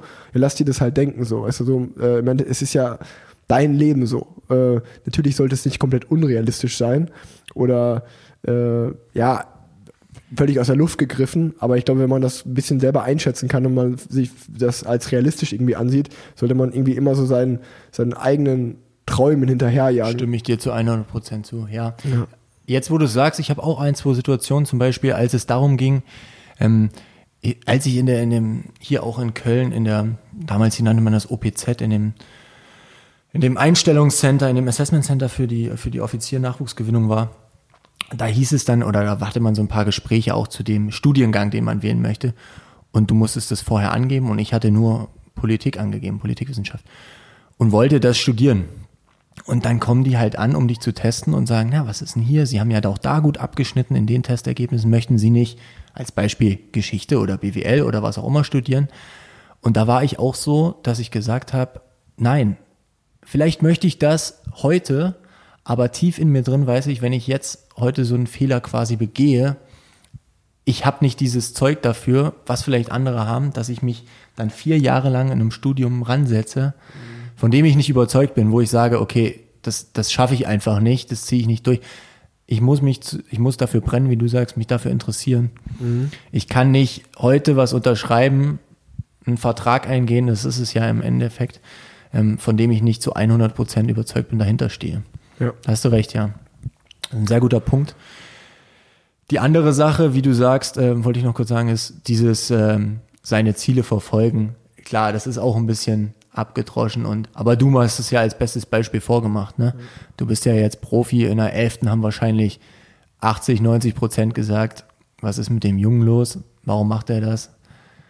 Mach doch deine Schule, dieses eine, diese zwei Jahre kriegst du auch noch rum, oder drei waren es ja damals noch wahrscheinlich. Ja, äh, nee, ja, nee, ein, zwei. eineinhalb, glaube ich. Ja, Ja, ja. knapp zwei. Nee. Da hast du recht, ja. Your next question. Genau. Ähm, Nochmal was Leichtes. Ähm, du hast gerade ein paar Videos gepostet gehabt mit äh, auf deinem Instagram-Kanal mit Niklas und David zum Thema Bro Day. Ich meine mich zu erinnern, dass es seit 2017 Scheiße. einen ausstehenden Bro Day gibt. Scheiße. Weil ich eine Wette gewonnen habe. Jetzt ist im Podcast. Jetzt, jetzt komme ich nicht mehr drum rum. Verdammt nochmal. Ja, ich bin ja ein großer Freund von äh, ähm, Wettschuld sind Ehrenschulden. Hört Und euch da, das an. Da muss ich sagen, da, da pusht steht wirklich noch aus. Der, der, der ist ganz, der ist ganz eklig. Da kann ich nicht so schwer sagen, so, ich kann dich jetzt mittlerweile verstehen, weil letztens gab es so eine Situation, da waren wir, das ist schon länger her, da waren wir beim Trainingstiere-Spieleabend. Das heißt, wir haben einfach was gegessen zusammen. Juri, Nils Pohl, also Juri Heumann, Nils Pullet, André Greipel, Freddy Stürmer und, und meine Wenigkeit. Und wir haben FIFA gespielt. Und während eines Spiels ist die Wette entstanden, wer dieses Spiel spielt, äh, verliert, muss nackt zum Auto zurücklaufen. Und es war Juri Heumann gegen Nils Polit. Man muss dazu sagen, ich glaube, Nils hat mit Liverpool oder so gespielt und äh, Juri mit Arminia Bielefeld. Juri ist halt gut. Ähm, auf jeden Fall hat Juri trotzdem gewonnen. Und rate mal, wer nicht nackt zum Auto zurückgelaufen ist. So. Und das war auch so ein Moment, wo ich, wo ich daneben stand und dachte, ah, das, Ja, da- da das, das, ist schon schlecht, ne? das ist schon schlecht jetzt. In ja. dem Moment. Und da muss ich natürlich jetzt sagen, ich kann mich aber So. nicht über Nils lustig machen, weil ich mir geht's im Bro Exakt. Day bin ich genauso. Ein Tag lang, 24 Stunden, muss er machen, was ich sage und was ich will. Also wenn ich irgendwann Instagram Takeover mache und ihr Rick durchs Gelände hacken seht mit seiner wieder neu erworbenen G-Klasse, nee, nee, nee, dann sage ich euch, das passiert nicht mehr. äh, der Bro Day findet statt. Aber ja, bisher äh, seit 2017 ist ja noch nicht allzu lange her. Ja, ne? den holen wir wirklich noch nach. Man muss dazu sagen, es war, die Wette war, ob Thomas Tuchel, Elias und ich sind auch brennende Borussia Dortmund-Fans und wir waren beim DFB-Pokalfinale 2017 war das auch. Ich glaube, das ist der letzte Pokal, den Genau. Dortmund jemals geholt hat. Außer den Supercup, den zähle ich aber nicht. Ähm, Gegen Frankfurt. Ja, gegen Frankfurt waren wir im Stadion und Tuchel hat äh, mit Dortmund den DFB-Pokal gewonnen. Und Elias hat die ganze Saison schon gesagt, so, ja, der fliegt am Ende, der fliegt am Ende der Saison, der geht, der muss gehen. Und ich habe mir gedacht, nee, der ist viel zu gut. Dann haben wir diesen Pokal gewonnen und ich habe so richtig siegessicher auf die Wette eingeschlagen. Der bleibt. Wir Jetzt hatten vorher schon sicher. gewettet. Ich Ja, glaube hatten vor schon- dem Fina genau, wir- Finale. ja, wir hatten schon Und vorher ich habe doch gesagt, ja gut, du kannst keinen Trainer feuern, der gerade Der das DFB-Pokalfinale gewonnen hat. Auch wenn man wusste, dass es im Untergrund rumort. Und eine Woche später kam die News, stand es wieder ganz oben in der Bildzeitung. Tuchel verlässt den BVB und ich wusste, ich habe die Wette verloren. Dankeschön. Naja. äh, gut. Äh, dann bin ich wieder dran. Nach mein, äh, ist meine vorletzte Frage.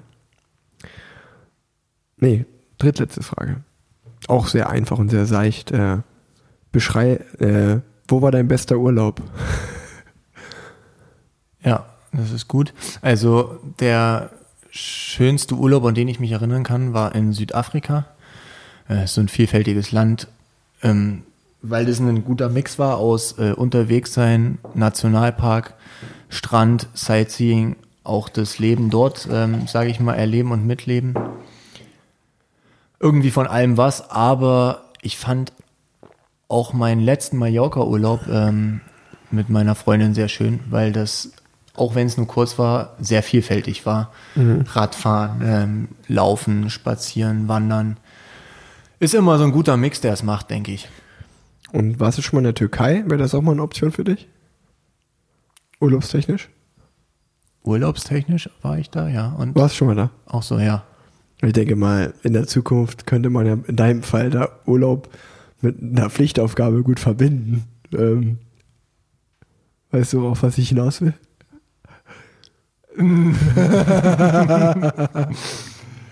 Nee, aber ja, also du willst das ja jetzt bestimmt nicht ausführen, oder? Ah, es tut mir leid, dass ich jetzt hier so ins Mikrofon lache. Also, falls irgendjemand meiner Hörer schon mal in der Türkei war, um sich so ein bisschen die Haare transplantieren zu lassen und sich eine bessere Frisur zu machen. Was heißt denn eine bessere gib mal, Frisur? Gib mal Feedback, wie das so ist, weil Elias spielt auch stark mit dem Gedanken. Und du nicht? nee, ich nicht. Ich hab volles Also, du Haar. hast Geheimratsecken bis Mappen. Ja, gut, aber volles Haar. Ja, Ah, das, war, das war ein Das Insider, ist ein guter. Übergang, sehr gut, ja. Was Ja. war dein bester Urlaub? Kannst du ja wenigstens noch kurz sagen, wenn du es schon fragst. Island, Island mit Ah ja, stimmt, ja. Den, den habe ich aber schon öfter mal erzählt. Dann bist du wieder dran.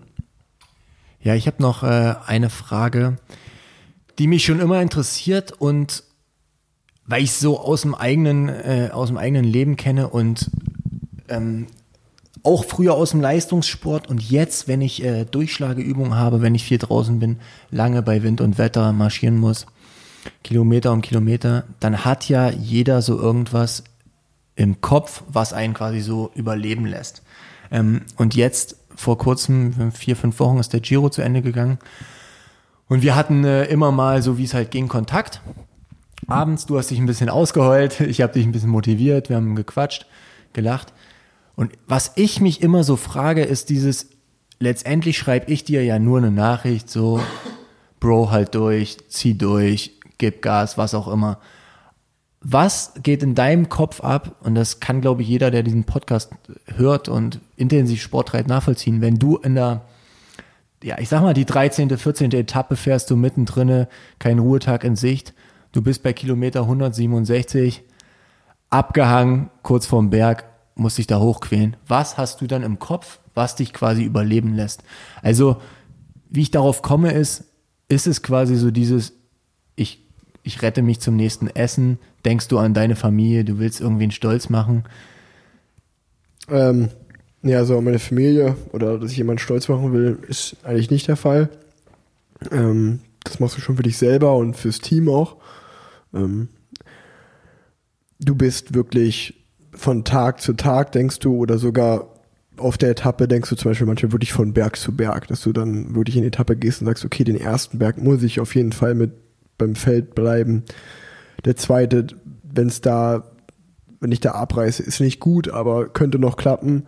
Und wenn ich den dritten sogar noch dabei bin, ey, dann ist gar kein Problem heute so. Also, dass du dir immer so Zwischenziele steckst und genauso funktioniert das auch nur. Und du kommst trotzdem in die Situation, wo du deine Ziele nicht erreichst, weil die Rennsituation auf einmal viel härter ist als gedacht oder so.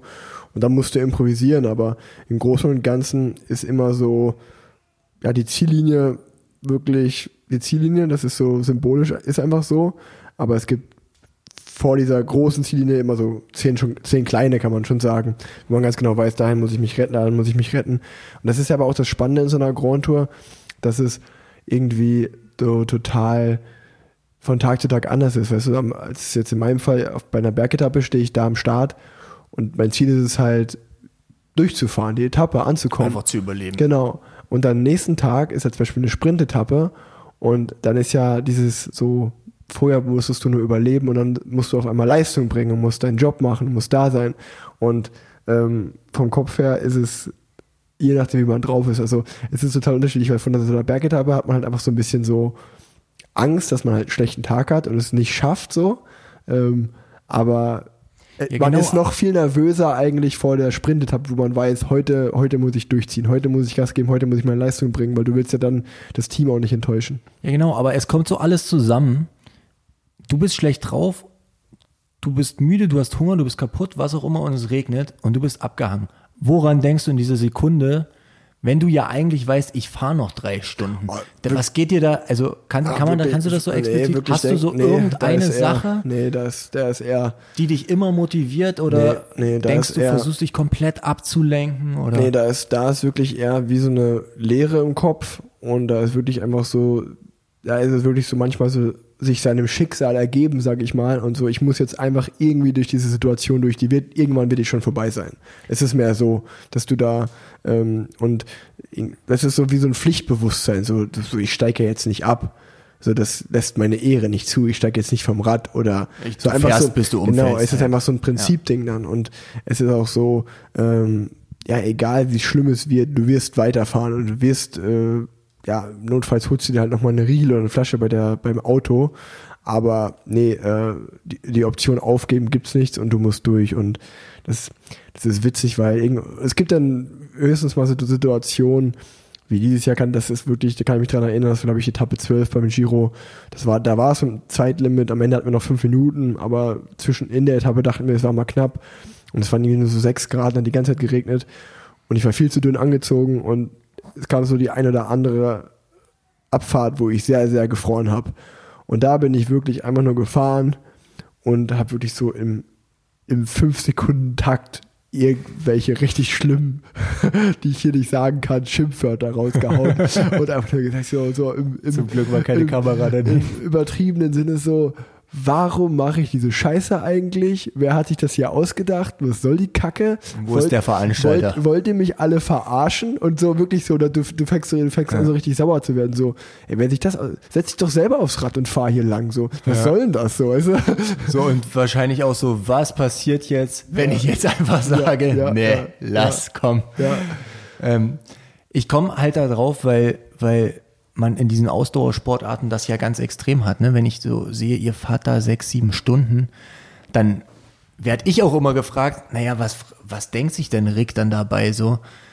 Weil wenn ich eine Stunde laufen gehe, dann habe ich schon nach 50 Minuten so dieses, oh, wenn ich jetzt nicht die Musik anmache, dann ist mir absolut langweilig, ne?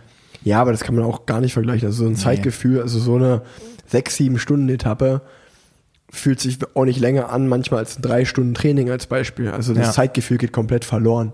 Ähm, weil du so in dem Moment bist einfach. Das, das ist krass. Also es ist dann eigentlich viel schlimmer, wenn du dir bewusst machst, als Beispiel jetzt beim Stelvio oder so, dieses Jahr beim Giro, das war so der längste Berg, kann man sagen, und der schwerste.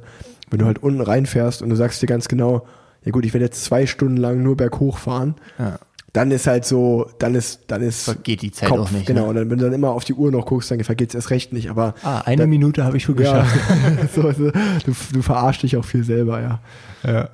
Nee, weil ich habe, das ist so ein Mix, ich kann, kann es ja sagen, ich bin gelaufen und hatte schon Halluzinationen, so weit bin ich gelaufen.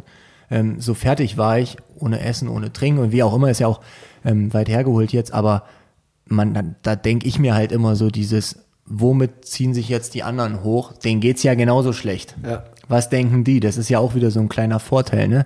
Wenn du dir sagst, allen anderen geht's auch so schlecht, ähm, das so im Kopf durchzuspielen. Ja, also was ich dann nur sagen kann, was ich glaube ich bei mir schon so ist, wo ich dann gut drauf reagiere, ist dann, dass ich da wirklich dann oft mit der Brechstange und mit Wut arbeite. Also dass ich so, dass ich dann mich wirklich so einfach, okay, wie bin ich jetzt gerade in diese Situation gekommen? Wie surreal ist das gerade alles und wie scheiße ist es gerade alles? Und warum mache ich das eigentlich? Und dann ist einfach Ja. so eine, dann kommt so eine innere Wut hoch und dann so, jetzt erst recht. Ihr wollt mich, ihr wollt gerade versuchen, mich zu brechen, nee, jetzt erst recht. So, ja, genau, das, ist- meine ich, darauf wollte ich das, hinaus. das, das ist bei mir dann oft so der Fall, ja. Das ist so irgendwie, so, das, die kitzeln dich so lange, bis du sagst nur so, jetzt reicht's so, jetzt fahr ich Mich kriegt der nicht Ja, kaputt. genau, genau, das, das ist es dann eher. Ähm, ja, noch, noch zwei Fragen hätte ich hier auf meiner Liste. Ähm, du bist Fallschirmjäger, wir haben schon privat oft drüber geredet, aber ich glaube, viele da draußen finden es auch sehr spannend.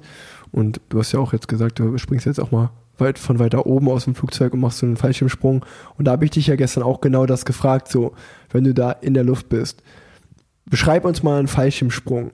Wie läuft der ab? Wie ist das Gefühl, wenn man ins Flugzeug steigt? Wie lange dauert so ein Flug erstmal hoch? Was denkt man da, wenn man im Flugzeug sitzt? Wie ist dann der Moment direkt, bevor man aus dem Flugzeug springt? Wie ist es in der Luft? Wie sind die Endorphine und die Glücksgefühle, wenn man gelandet ist? Oder ist man eher traurig, dass es vorbei ist? Erzähl uns das mal. Also das militärische Automatikspringen, ähm, das kann ich jetzt ja einfach mal erläutern, weil Ja. es für den, für den Zuhörer, der sich da jetzt vielleicht nicht so auskennt, ist der Unterschied, dass ich, wenn ich einen Automatiksprung ähm, als Fallschirmjäger mache, dann geht es darum, möglichst viel Manpower, sage ich mal, ähm, möglichst viele Kräfte in einer kurzen Zeit an den Boden hinter, ja, früher im, im Krieg hinter den feindlichen Linien zu bringen. Dann springe ich aus 400, 500 Metern. Ähm, Im Gegenzug, wenn äh, ihr jetzt einen Sprung bei Jochen Schweizer bucht, dann springt ihr aus 4000 Meter, macht einen Freifallsprung. Ähm, das meinte Rick, dass ich das jetzt zivil auch gerade anfange, aber das halt eher als Sport betreibe. Das militärische Springen ist von, von der ersten Sekunde, in dem du in den Bus steigst und äh, zum, zum Startplatz fährst, einfach nur Anspannung pur weil du halt äh, weißt, das ist so eine Hassliebe, so wie du wahrscheinlich das Bergfahren beschreiben würdest. Du musst es machen und es gehört dazu, aber die Verletzungsgefahr ist groß. Ähm, es gibt viele Punkte, die ja, dich einfach auf gut Deutsch äh, einfach abfacken, ähm, wo, wo du halt gar keine Lust drauf hast. Das ist zum Beispiel, also es gibt drei Phasen, das Verlassen der Maschine, der Absprung, ähm, dann die Zeit in der Luft, du einfach am Schirm hängst und die Landung. Und du bist vielleicht aus 400 Metern, naja, 40 Sekunden, 50 Sekunden in der Luft und dann klatschst du auf. Und es ist einfach diese pure Anspannung, Du steigst mit Schirm, mit Reserve, mit deinem Gepäck, mit deiner Waffe, was alles an dir hängt, alles verzurrt ist an dir, in die Maschine, hakst deine Aufziehleine ein, kreist vielleicht noch, weil der Wind zu hoch ist, bist da in der Luft, stehst da gebückt mit all den anderen. Das ist eine Mischung aus, ich bin stolz und das gibt mir wahnsinnig viel, dieser Schweiß, diese Hitze da drinne. Ähm, gleichzeitig bist du einfach nur froh, wenn das Licht auf grün geht der Pilot dir ähm, die Absetzer das Zeichen geben, du kannst die, das Luftfahrzeug verlassen und springst endlich raus und willst auch nur noch raus, weil es einfach ein, ein Kampf schon in der Maschine ist. Danach ist es ein Kampf in der Luft mit allen anderen, die da landen wollen, wo du landen willst oder wirst, weil das Lenken ist auch nochmal eine Sache für sich. Ähm, beim militärischen Springen, genau. Und dann äh, die Landung. Ähm, ich habe es dir gestern auch gesagt. Also einfach ausgedrückt, du springst drei Meter von einer, von einer drei Meter hohen Mauer auf den Boden. Und musst dann halt einen guten Landefallen legen, Füße und Knie geschlossen lassen. Ansonsten kannst du schlimme, üble Verletzungen ähm, ja, davontragen und das will natürlich keiner. Also es ist eine Hassliebe. Ähm, jeder hat Angst und das kann auch keiner bestreiten. Und das ist auch das, was uns alle da immer so verbindet. Wir machen es trotzdem, es gehört dazu, es ist unser Job. Und gleichzeitig weiß man, ja, der Spaß ist vor allem da, wenn man, wenn man am Boden ist und äh, nicht übers Feld geschliffen wird. ja, nee, das ist, glaube ich, sehr interessant äh, für die Hörer auch das mal zu hören, was so dein Alltag ist äh, und dann nicht Alltag, das machst du nicht jeden Tag, aber es gehört halt auch dazu, das ist das Highlight, würde ich mal so sagen. Und äh, ja, das, das Rennradfahren von mir haben wir jetzt auch schon öfter erläutert. Hast du noch eine Frage? Ich hätte noch eine.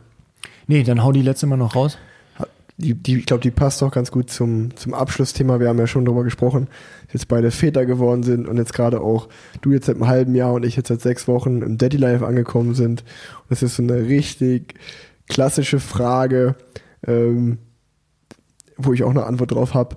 Ähm, aber erstmal frage ich dich natürlich, hast du eine Traumvorstellung, was Malu später mal machen oder wer, äh, machen soll oder werden wird? Gar nicht.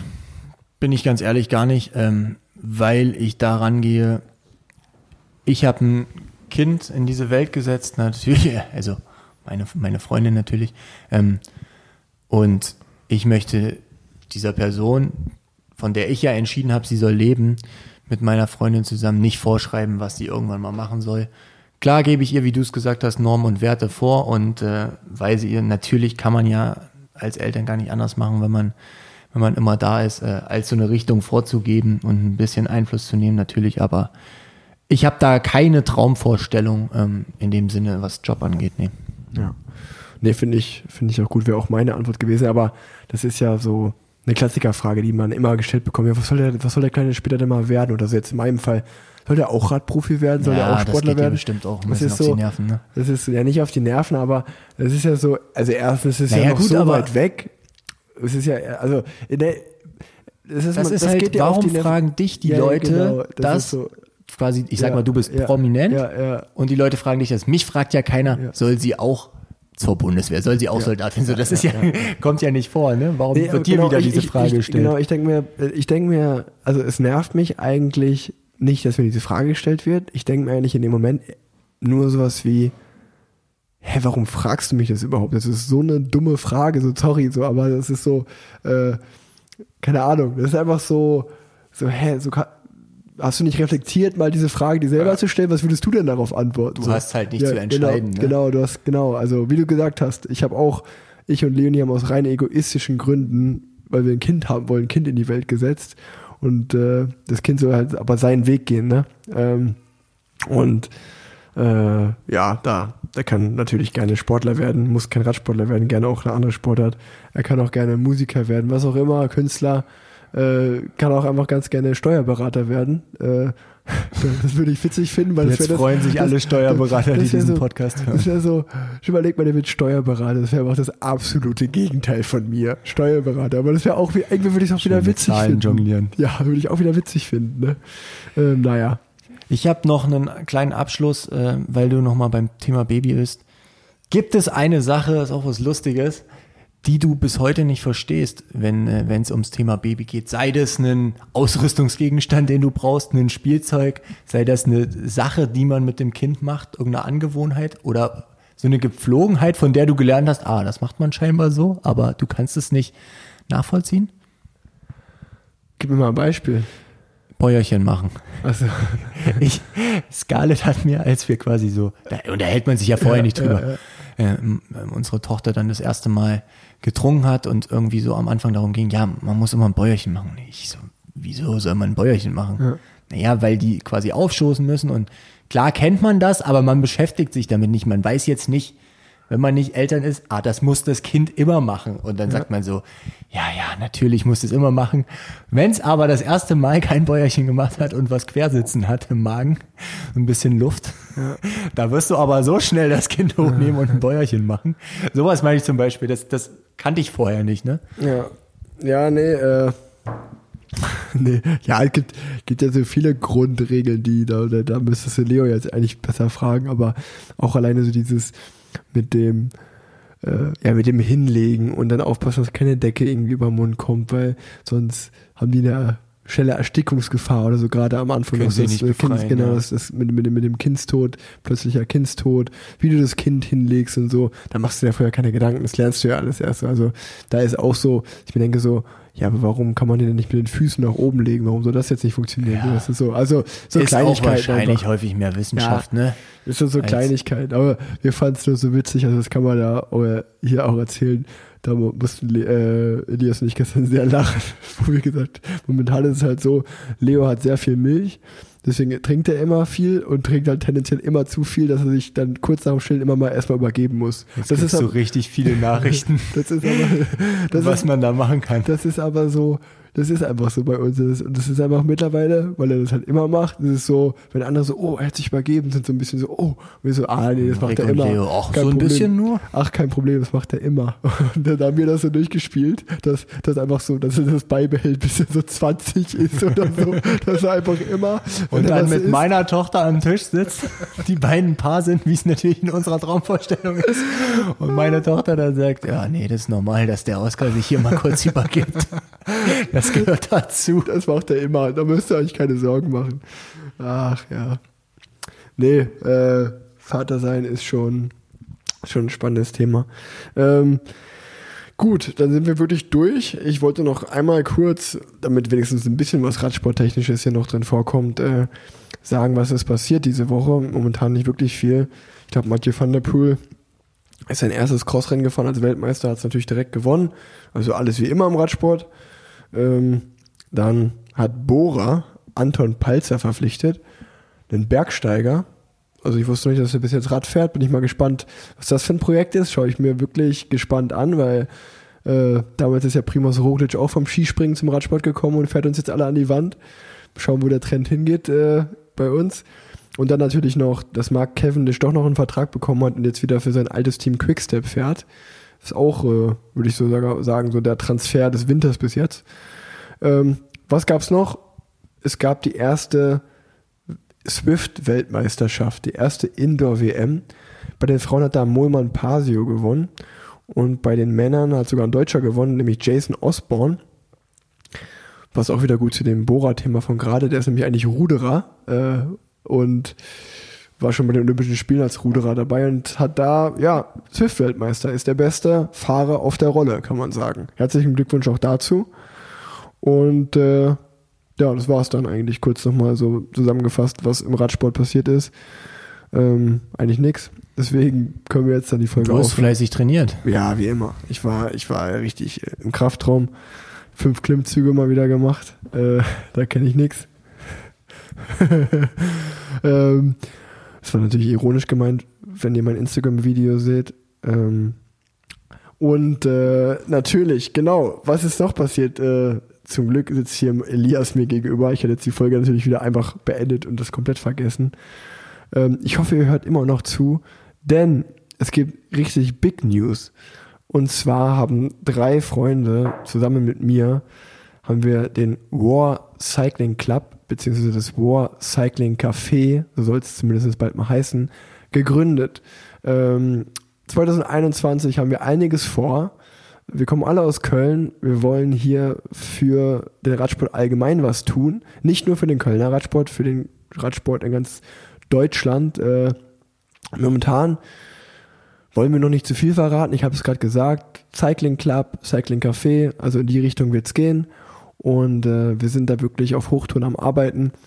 Wir wollen aber auch natürlich ein bisschen was für den Style tun. Das heißt, vielleicht ein cooles Radtrikot machen oder vor allen Dingen auch ein paar coole Shirts. Und weil wir ja seit Juli, seit dem Sommer eigentlich uns immer wieder getroffen haben und uns immer wieder an dem Projekt arbeiten und schon viele coole Sachen äh, zustande bekommen haben, wollten wir dieses Jahr noch so ein kleines Lebenszeichen von uns geben. Das ist jetzt passiert. Wir haben unser erstes T-Shirt gemacht, wie ich schon gesagt habe, weil wir alle aus Köln kommen, ist das äh, der Rampe Bärenrad gewidmet einer der bekanntesten Kölner Berge oder wie unser Hashtag besagt, Col de Cologne, Col de Cologne. Ähm, deswegen äh, würde es mich wirklich sehr, sehr, sehr, sehr doll freuen, wenn ihr sowohl einmal dem War Cycling Club auf Instagram folgt. Ich werde das auch nochmal in die Show Notes packen. Geschrieben wird es R-O-A-A-R.cc. Das ist der Instagram-Name, gleichzeitig aber auch ähm, unsere Website. Und ähm, ja, wie gesagt, wir haben T-Shirts gemacht. Eine sehr kleine Auflage nur. Ähm, Sehen extrem gut aus. Dankeschön. Das Probe tragen. Ähm, wir haben T-Shirts gemacht, einmal in weiß, einmal in schwarz. Von XS bis XXL könnt ihr die bestellen. Wenn ihr Bock habt, bestellt euch ein paar Shirts. Äh, ich packe die Webseite auch nochmal bei mir in die Show Notes. Es würde mich unglaublich freuen. Das ist eines der, eines der spannendsten Projekte, die ich wieder so, wo ich dabei bin. Würde mich einfach sehr freuen, wenn ihr wirklich äh, da ein Shirt kauft, wenn euch das gefällt, wenn ihr ja, uns folgt auf Instagram. Und äh, wir hoffen, euch dann 2021 viel Freude zu bereiten ähm, mit einem richtig coolen Clubhaus. Schauen wir damit mal. sind wir wieder dabei, du hältst links und rechts die Augen offen. Richtig, richtig. Ähm, Cool. Deswegen äh, danke, danke für die Folge. Danke, dass du mich alle erinnert hast, sonst hätte ich es vergessen. Das jetzt, hast du ja jetzt gesagt. Das weiß ja keiner. Und äh, ja, Elias, danke, dass du dabei warst. War ja, eine sehr spannende Dank. Folge. Ich hoffe, wir konnten euch mal wieder bespaßen mit der wöchentlichen Plan Z-Folge. Deswegen liebe Grüße von Rick und die letzten Worte hat wie immer der wunderbare Elias Rose. Danke euch. Kommt gut durch die Woche. Ciao, ciao. Bro, Alter, ich kann mir so vorstellen, wie du dich darüber aufregst. Mann, was soll jetzt die Scheiße hier, Alter? Hab mich gerade warm gemacht, jetzt stehe ich hier 20 Minuten. Eine Kacke.